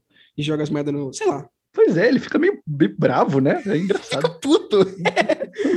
Sei, então, é isso aí, né? Mas tá. Episódio 6 do, do Barquinho dos Sapos, esse eu acho bem legal. A música desse episódio também é maravilhosa. O sapo cantando nu. Muito- Nossa, o Nossa, é sapo verdade. cantando é bom demais. Eu acho que o que eu mais lembro desse episódio é do sapo cantando. Uhum. O que, que tem a ver de Divina Comédia nesse episódio? Nesse- Caramba, já começou assim? Ok. É, vamos lá, vamos lá. Não, vamos lá então. Episódio 6. O, esse círculo é o círculo da raiva. E, bom, é nesse episódio que o Urt fica puto com a Beatriz, porque descobre que ela tava meio que levando eles pra, pra Adelaide no bait, ele fica putaço e, e chama o Greg pra ir embora. E, mas eu acho que o que mais tem a ver é com a estética e com como é que funciona o lugar. Porque esse círculo, que é para as pessoas que têm fúria e tudo mais, ele é um pântano, tipo, um pântano lamacento que você tem que atravessar de barco também e pagar as moedinhas, tipo, o Caronte, né, para atravessar o rio Flegetonte. Uhum. E, tipo, as almas das pessoas que sen- sentem raiva, elas ficam meio que se enterrando, na, enterradas na lama. Igual os sapos ficam se- se enterrados na lama no final, sabe? Eles chegam e se enterram na lama. Ok. Mas é, esse tem mais sentido no, no, no quesito de, de visual do que de, de- do que, que acontece, eu acho. Tem, me- é, sim, de certa forma sim, mas ainda assim, pô, é o Urt puto com a... Com Tem, a... tem a raiva no final, é verdade. E a, a parte do Pois é. conflito do Urt é bem, é bem óbvia, ela é só, tipo, um- uma continuação do conflito anterior, dele tá com vergonha de mostrar as coisas que ele, que ele gosta e os interesses dele, e aí ele meio que tem que vencer essa timidez e, e tocar clarinete lá na frente de todo mundo, ele toca, e é isso, E sabe? nesse. Esse é o episódio que ele se abre também um pouco, né? Sim. Ele, tipo, o Greg começa a cantar, ele vai na do Greg, ele tenta colocar, chamar a Beatriz pra ficar junto com ele também, ele toca e tal, ele verdade. fica mais, mais livre. Verdade, E eu acho que até saber mais. reforça um pouco da, da própria insegurança dele, tipo assim, de ter contato com pessoas. Porque, tipo, poxa, ele se abriu, desde o episódio anterior já tava se abrindo com a Beatriz, e, tipo, poxa, ele tem uma quebra muito grande de, de confiança, assim. Então, acho que só. É, é realmente um episódio bem. Sei lá, é, é bem, deve ser bem frustrante, assim, para ele como Demais. personagem, né? Porque, Uhum. tipo, era, ele já tava nesse caminho de abertura, e aí só reforça, tipo, poxa, pessoa já é difícil de lidar com, com alguém e, e aí vai e rola um rolê desse, fraga. Uhum. É o problema de, de confiança mesmo. Acho que o problema psicológico do Word aí é confiança. Nesse episódio. É. E vale falar também, né, que tanto a Adelaide quanto a Beatriz, elas não eram o que elas pareciam. Tá aí mantendo, mantendo esse tema. E curiosidade sobre a. Adelaide, Pode falar. que ela, quando eles chegam na casa dela, tem todas aquelas linhas no chão, assim, que ela, que ela usa pra prender os dois. E se você for reparar, em algum lugar, eu não sei direito aonde, mas eu acho que é tipo na coberta dela ou na parada que ela tá mexendo na mão, tem tipo aquela ampulhetinha de, de viúva negra que ela tá mexendo. E no começo, no- um dos primeiros designs dela era pra ter vários braços, assim. Então a Adelaide é meio que uma aranha. Ah, E tem toda essa temática de, assim, tipo, vai atraindo as pessoas e prende e tal. faz sentido. Tinha isso, mas eles tiraram, eles tiraram os braços porque eles acharam que tá distraindo demais, não ia estar de, por- de, de boa. Ok. E eu, eu tenho que falar também que da primeira vez que eu assisti eu fiquei meio decepcionado com a Adelaide. Tava fazendo muito hype pra ela e no final o que que teve dela foi mega rápido, ela morreu mega rápido. E foi tipo, não foi nem o episódio inteiro, foi o finalzinho do episódio dos sapos. É, Sim. exato. Não é nem o episódio da Adelaide, é o episódio dos sapos. Eu fiquei meio decepcionado, eu devo falar. A Adelaide já começou morta no episódio, tadinho. Tadinha, exato. E ela morre muito bruxa do Mágico de Oz, né? Vai É, Mas. Uhum. Episódio Sim. 7 agora. Que tem a Lorna e a Tia Feitiço. Nu. Nossa. Esse é o episódio que o, o desenho te fala, tipo, o Greg olha pra você e fala: Hum, isso aqui não é o que eu tava pensando, né? Tá aí, Sim, aprendi uma coisa. é, exatamente. Esse é demais. Hum, E esse, eu não sei vocês, mas é o episódio que eu menos gosto. Apesar de eu ainda gostar dele, é o que menos me interessa de todos esses. Eu gosto, eu gosto Eu acho bastante. que é o, é o episódio que, tipo assim, eu, eu gosto porque eu acho que ele é um, um, um dos plots que mais me realmente me enganou, assim. Eu acho que eu tava indo muito na vibe, tipo, que a outra mulher era ruim. Então, acho que foi É. o que eu mais fui enganado. E eu acho que o que eu mais fiquei um pouco com medo, porque, nossa, Sim, na hora que ele tá no armário com a menina, nossa, eu, eu gelei assim, de um jeito. eu tenho mais medo-. Eu tenho mais medo da própria tia feitiço do que da menina, porque ela é muito bizarra, a boca Véi, dela, o jeito que ela é grandona. Ela pegando a tartaruga, chupando a tartaruga e cuspindo o, o, o casco. o casquinho, é bizarro demais. Ai, nossa. Mas então, o, o desenho, o episódio vai te levando para você ficar colocando a atenção toda nela. E a Lorna, ela é o seu ponto seguro, cara. Ela é ali para você É colocar sua confiança ali. Aí quando fica no escuro, ela vira o diabo. E, nossa, Nossa, Sim. E, e, ela- e- e no final faz meio que faz sentido, né? Por que, que, por que, que a tia feitiço estava sempre mandando ela fazer mais uma tarefa, mais uma tarefa e tal. E tu vê que, tipo, é- é, era só que. bom, realmente não era o que parecia, né? E, e isso acabou enganando eles. Eles não. Eles não tinham a verdade completa, então eles tiraram conclusões preci- precipitadas. No final, não era o que, que eles estavam pensando. Para as duas personagens ali. Uhum. Sim. sobre o Urt nesse episódio também. É, porque, bom, primeiro tem a, a parte que eu já falei, né, dela chamar ele, dele falar que ele é criança, dele ficar boladinho, mas tem a parte que eu acho mais importante pro caso dele, pro arco dele, que é essa Romântica? parte. Oi? Sim, exatamente, essa par- parte romântica dele ficar, dele começar a gostar da Lorna, dele ficar planejando, fugir com ela, da tia feitiço e tudo mais. Tem até a musiquinha dos dois cantando juntos. Uhum. E esse episódio também mostra tanto que relações entre pessoas é complicado. Uhum. Sim, demais. É, a tia Feitiços, ela pode tirar o espírito da Lorna a qualquer momento. Só que ela não tira porque ela quer ter companhia. Não, ela- não é nem de maldade, é porque ela é solitária, tadinha. Uhum. E aí tem todo esse rolê aí. Eu acho que essa faz parte também do dilema psicológico do Wirt nesse episódio. Sim. Sim. E a parte da Divina Comédia desse episódio, o, o próximo círculo do, do inferno é reservado para os hereges. Hereges esses, né, que praticantes de feitiços e de magias, que era completamente contrário ao que pregava a igreja. E, bom, né, tia feitiço, tanto ela quanto a Lorna com roupas completamente inspiradas nas da- das pinturas sobre o julgamento das bruxas de Salem, eu acho que, né? É. Dá A, a pra tia Feitiços não é, não, não tá num estado legal ali, ela com certeza tá com algum problema. E a Lorna tá possuída, né? Com certeza. É, heresia. Não é, não é difícil de, de, de entender por quê. Agora, episódio 8. Episódio do ponto de vista do Greg. Episódio que ele vai, vai pro céu e luta contra o vento norte. Uma musiquinha muito legal, inclusive, da musiquinha do vento norte. Demais. Todo mundo dançando desenho dos anos 30. Eu acho esse episódio Eu muito legal. Eu não tava esperando aquilo. Deve ter sido um dos episódios mais leves, mas o que eu mais fiquei apreensivo, porque eu tava esperando uma bosta muito grande. Eu acho que por conta do episódio da Lorna, eu fiquei tão traumatizado que eu- e aí esse episódio foi tão fofinho que eu falei, tem alguma coisa errada. Tem, Eu- tem aquele sentimento merda, de calmaria antes da tempestade, né?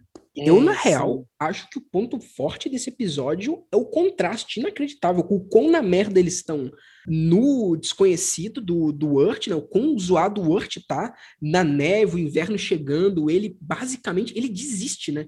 É, e como a gente pode ver, quando a pessoa desiste, ela perde as esperanças naquele lugar, ela começa a se transformar numa árvore. E era o que estava acontecendo com ele, ele ia virar uma árvore de Edelwood. E, e ele desistiu, deu merda, o inverno chegou, os caras. Teve, teve a briga entre o Urt e o Greg. Eu acho que eles estão muito na merda aqui, enquanto o Urt, quando ele tá dormindo e sonhando, é um negócio muito leve, muito legal. Sim. E tem um desenho da Disney. Você falou, tipo, desenho dos anos 30. É, eu acho que é por- nessa época também, tipo, 35, se pá. Que é um desenho meio live action, meio desenho. Que é tipo Alice no País das Maravilhas, só que em vez dela ir pro País das Maravilhas, ela vai para um estúdio de animação. Aí ela vai ver, tipo, como que se faz os desenhos, assim. Tá aí. E a parte dela ver os desenhos é igual. É, tipo, muito igual o, o episódio.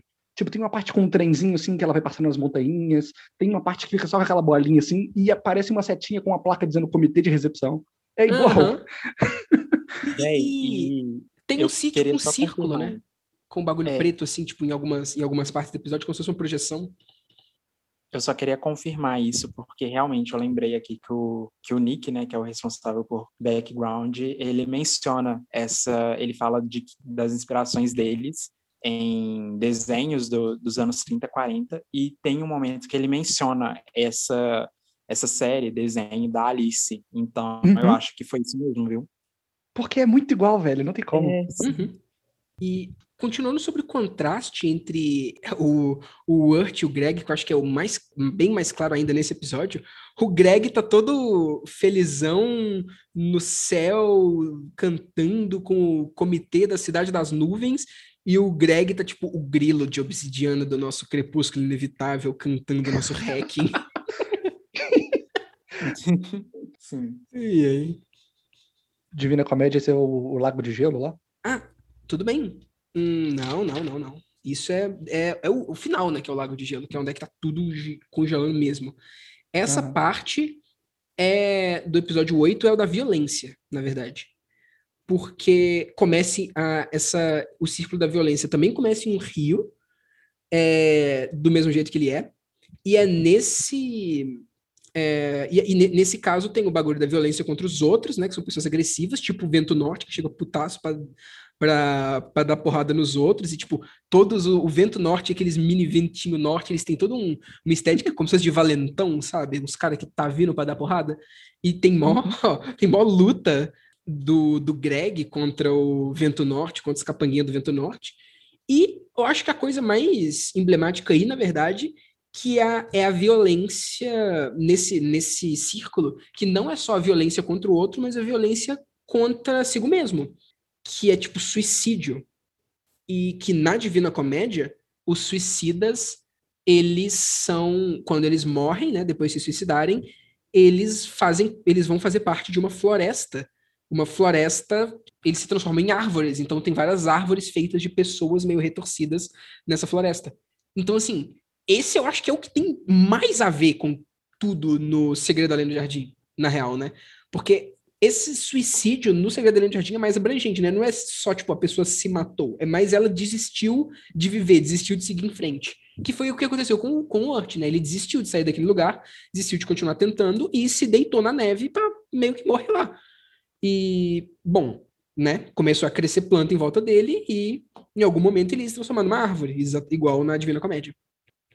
Nesse episódio que já tem a, a, a troca deles, que o Greg faz? Uh, é, no final do episódio, quando a, ele vence o vento norte, chega a, a rainha da, das nuvens e fala para ele que ele tem um desejo. Eu acho que é legal que é o que o Guilherme falou, que o desenho não é didático, ele não é muito expositivo. Não fala qual que foi o desejo do Greg, sabe? Fica subentendido que ele desejou que ele pudesse meio que pegar o destino do irmão dele, sabe? Que o irmão dele ia se salvar e ele ia ele mesmo negociar Ficar com a besta. Uhum. Uhum. E é interessante porque as tarefas que a besta passa para ele fazer, se fosse o Urt, o Urt desistia de novo. Uhum. Porque, tipo, pega um, um, sei lá, um favo de ouro, aí ele, tipo, caralho, que porra é essa tal? Né? tipo, desce o sol e coloca nessa xícara aqui. E é... o Greg, ele só vai, velho. Ele não desiste, não. Carretel de fios de prata. O, o Urt, ele ia tiltar muito, mas o Greg, por causa da imaginação e dos negócios dele, ele consegue. Hum... E aí, episódio 9, meus amigos é esse, eu acho que esse, não sei se esse é o meu episódio preferido, mas eu acho que esse episódio é talvez o mais importante, né? Porque é aí que tu vê tudo o que, que tá acontecendo, o que aconteceu. Todos esses problemas que já foi mostrando sobre, sobre as coisas que o, que o Word tá passando em todo momento, isso é escancarado nessa parte, né?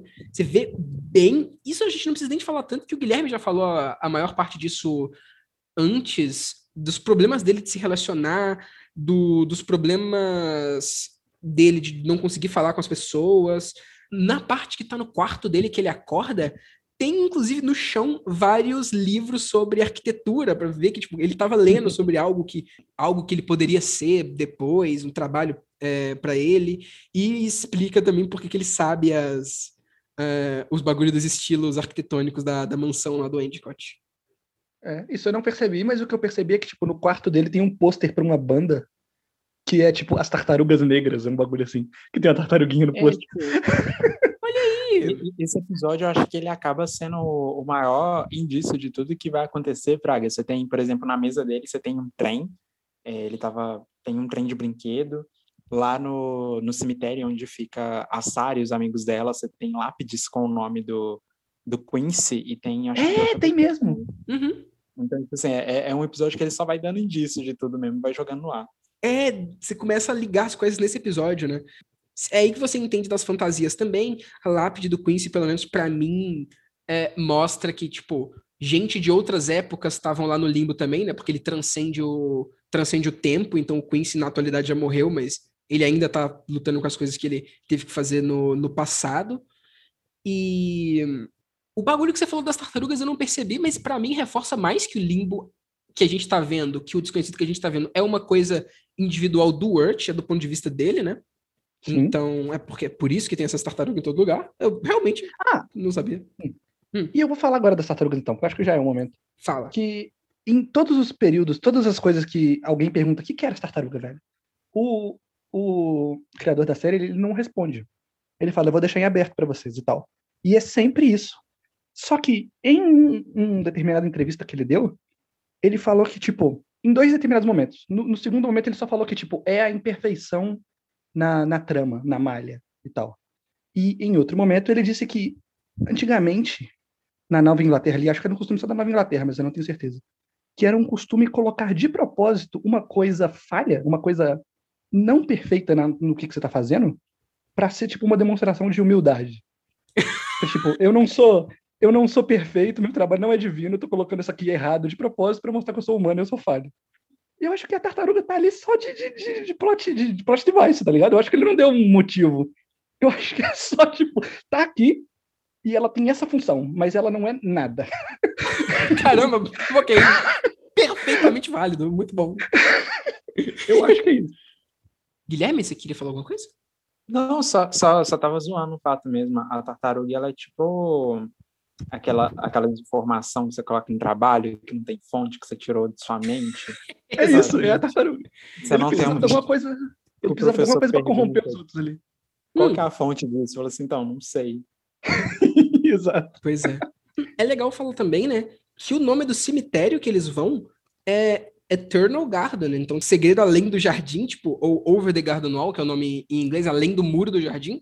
O jardim é o cemitério, né, e ele literalmente salta por cima do muro dele.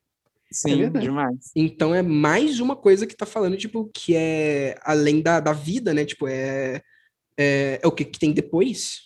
O E nome tem- funciona tanto em, em Hum. metáfora como, né, literalmente, porque eles Sim. realmente pulam. Sim, exatamente. E agora, meus amigos, episódio 10, O Desconhecido. Ah, não, calma, esqueci do. do- Esqueci do. Do Da Divina Divina Comédia no Comédia, episódio 9. Tudo bem. Esse círculo é o círculo da fraude, que é onde todos os mentirosos, traiçoeiros e ladrões vão parar. E né? Aí a gente vê o, o Greg roubando a pedra, e pro grande conflito dele aí, né? Que é é aí que a gente, tipo, a gente não vê que ele roubou, mas ele rouba nesse episódio, a gente só vê que ele roubou no episódio 10, mas esse episódio ele rouba a pedra. O Wirt tenta muito passar uma, uma impressão de, tipo, de, de alguém que ele não é, sabe? Pra conseguir falar com a, com a Sarah e no final ele fica com vergonha e fica querendo roubar a, a, a fita de volta. Então tem todas as coisas relacionadas à mentira e a roubo nesse episódio, sabe? Uhum. É verdade. Ah, e tem outra coisa também. Com a pedra, né? É, ne- nesse círculo específico tem o. É onde tem um ninho de, de arpias. E nesse episódio, quando o, o Urt acorda, depois de ter caído na, no, no lago congelado, ele acorda, tipo, em volta de toda, no ninho da, da família da, da, da Beatrice, que são de pessoas transformadas em pássaros, né? Sim. Então tem isso também. Agora sim. Caralho, É. Eu comecei esse negócio achando que esse negócio da. que essa comparação com a Divina Comédia ia ser meio. meio Forçado. Forçada, exato, mas acaba que faz muito sentido, realmente. É, não, é, eu acho que foi bem inspirado nisso mesmo, foi muito proposital tudo Fala isso, sinceramente. E agora episódio 10, o desconhecido. A conclusão de tudo. Acho que a gente já falou muito do final da jornada do Wirt e do Greg, do que, que eles têm que fazer, do próprio lenhador, que tem que falar muita coisa sobre isso, então a gente já meio que falou muita coisa sobre o final. A gente já deu a maior parte da nossa, da nossa impressão sobre o final, né? A gente já deu pra ver que o Greg sentia culpa por causa da- da- de ter roubado a pedra e de ter meio que. No episódio 8 a gente vê isso, de ter meio que decepcionado o irmão dele, e agora ele tá se sacrificando por causa disso. E tem aquilo que o Guilherme já tinha falado antes, sobre a, a necessidade de se comunicar com as pessoas, de você entender a, o que, que elas estão sentindo também e que, assim, da mesma forma que o desconhecido tem uma versão para cada pessoa, a verdade é uma para cada para cada pessoa também. E é interessante você entender o, o lado das outras pessoas também. E é exatamente por isso que o Greg, entendendo o dilema do lenhador mais do que ele mesmo consegue vencer a besta e salvar ele, é porque por causa que ele finalmente entendeu a importância do, do Greg, que no final é o Greg não estava não, não errado, ele que estava errado e ele que não foi não tinha sido um, um bom irmão para ele, porque ele entende o lado do Greg, que ele consegue salvar o Greg e assim por diante, né? porque ele passa a tipo, perdoa a, a Beatriz e passa a ir junto com ela também. Então, é muito conclusão das relações pessoais daqueles personagens, sabe? Exato. É a redenção dele. Uhum. Uh, e aí ele, ele entendeu, né? Enquanto o, o Senhor da Mata, exatamente por ficar todo misteriosão e sozinho e tudo mais, ele não, não tava entendendo. Tipo, ele demorou até ter o contato com, com os outros e ter essa oportunidade para ele conseguir para ele conseguir entender é, o segredo no final a, do, do Lampião e conseguir vencer a besta. E nesse episódio, a besta e o lampião não eram o que eles pareciam, principalmente o lampião não era o que, que ele parecia. E vocês têm algo a falar? Eu só queria deixar mesmo que, tipo assim, eu acho que o desenho, nesse final, ele tinha uma, uma grande missão, assim, porque ele podia ter ido para dois caminhos, né? Ele poderia ir para aquele caminho mais em aberto, sim, onde você continua não explicando muito do que está acontecendo, do universo e tudo mais, e aquele caminho mais revelador de tudo, sabe? Onde você tem uma explicação clara e o personagem sai entendendo, tipo, beleza, então eu estava nesse lugar, isso aconteceu, isso aqui aconteceu e tal. Eu achei muito coerente, sabe? Tipo, muita coisa ter ficado em aberto. Eu acho que muita da graça e da experiência e até muito naquilo que eu tinha comentado deles não terem subestimado o público com essa produção, principalmente um público mais novo, é, é muito legal, sabe? Tipo assim, você não ter que dar as respostas. Entanto que você tem a conclusão do arco dos personagens, mas talvez da mitologia que estava acontecendo ali, continue em aberto mesmo, é cada um aí com, com sua visão mesmo, sabe? Eu acho que até aquilo que você falou, de não ter uma verdade. E eu acho que essa que foi até um pouco da, da graça de acompanhar toda essa, essa história, sabe?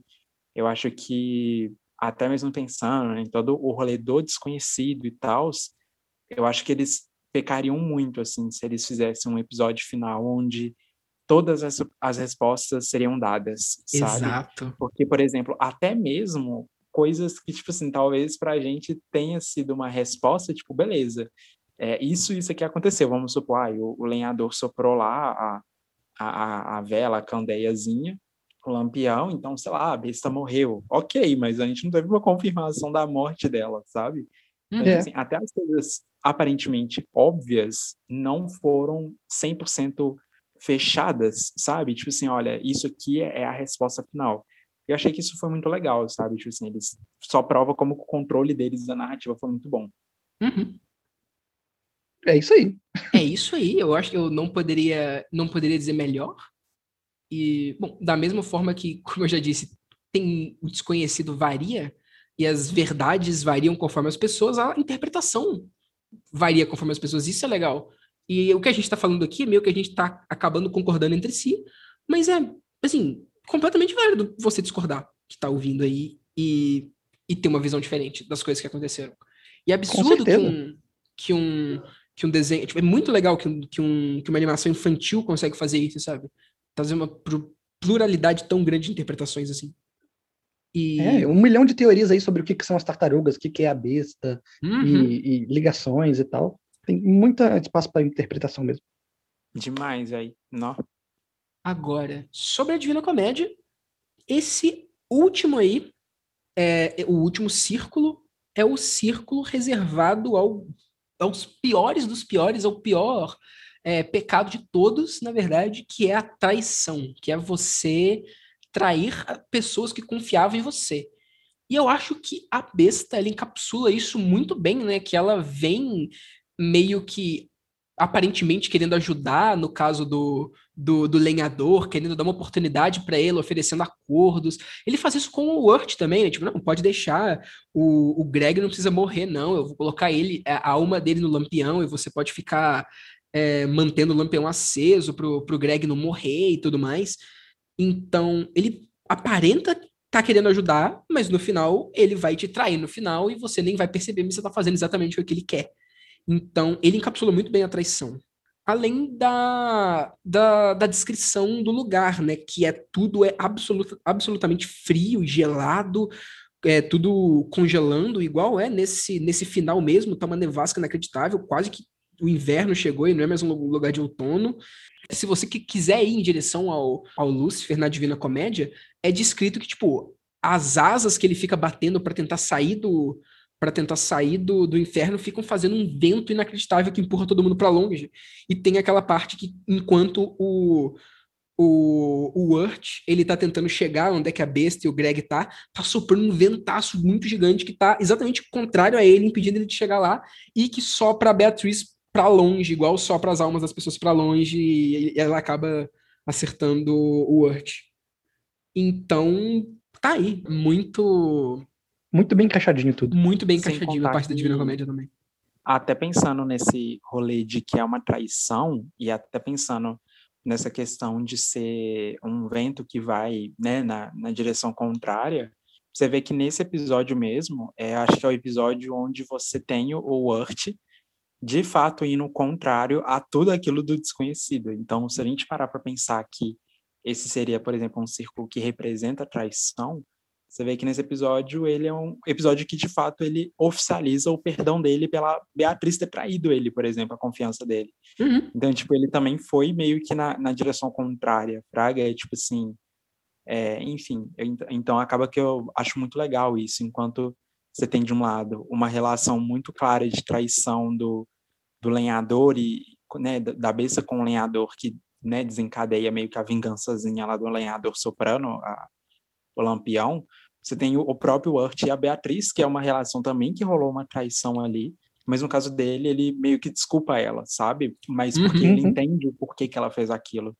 Então, acho que acaba sendo uma, uma conclusão muito legal, porque enquanto todos os, os círculos, de certa forma, você tem muita reafirmação daquilo, aqui você tem o, o protagonista indo contrário na reafirmação daquilo, sabe? Uhum.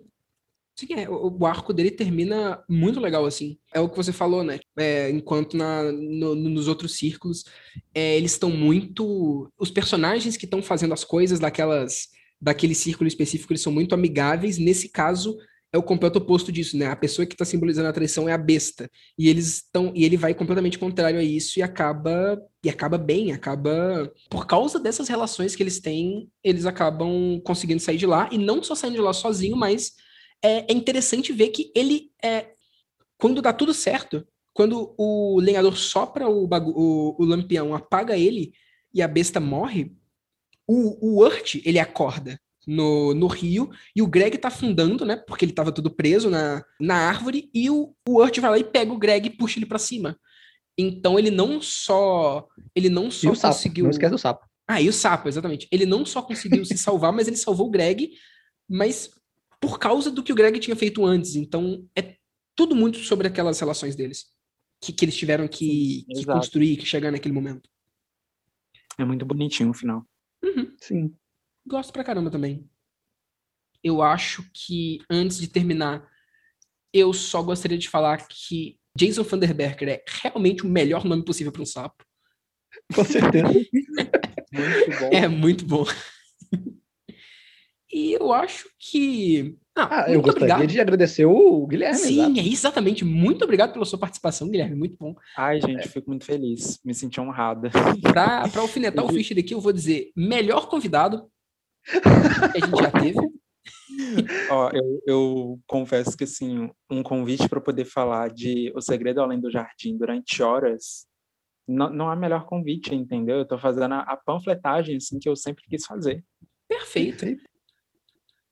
Então, eu acho que esse é mais um eventual ocultismo e fiquem bem. Dancing in a swirl of golden memories, the loveliest lies of all.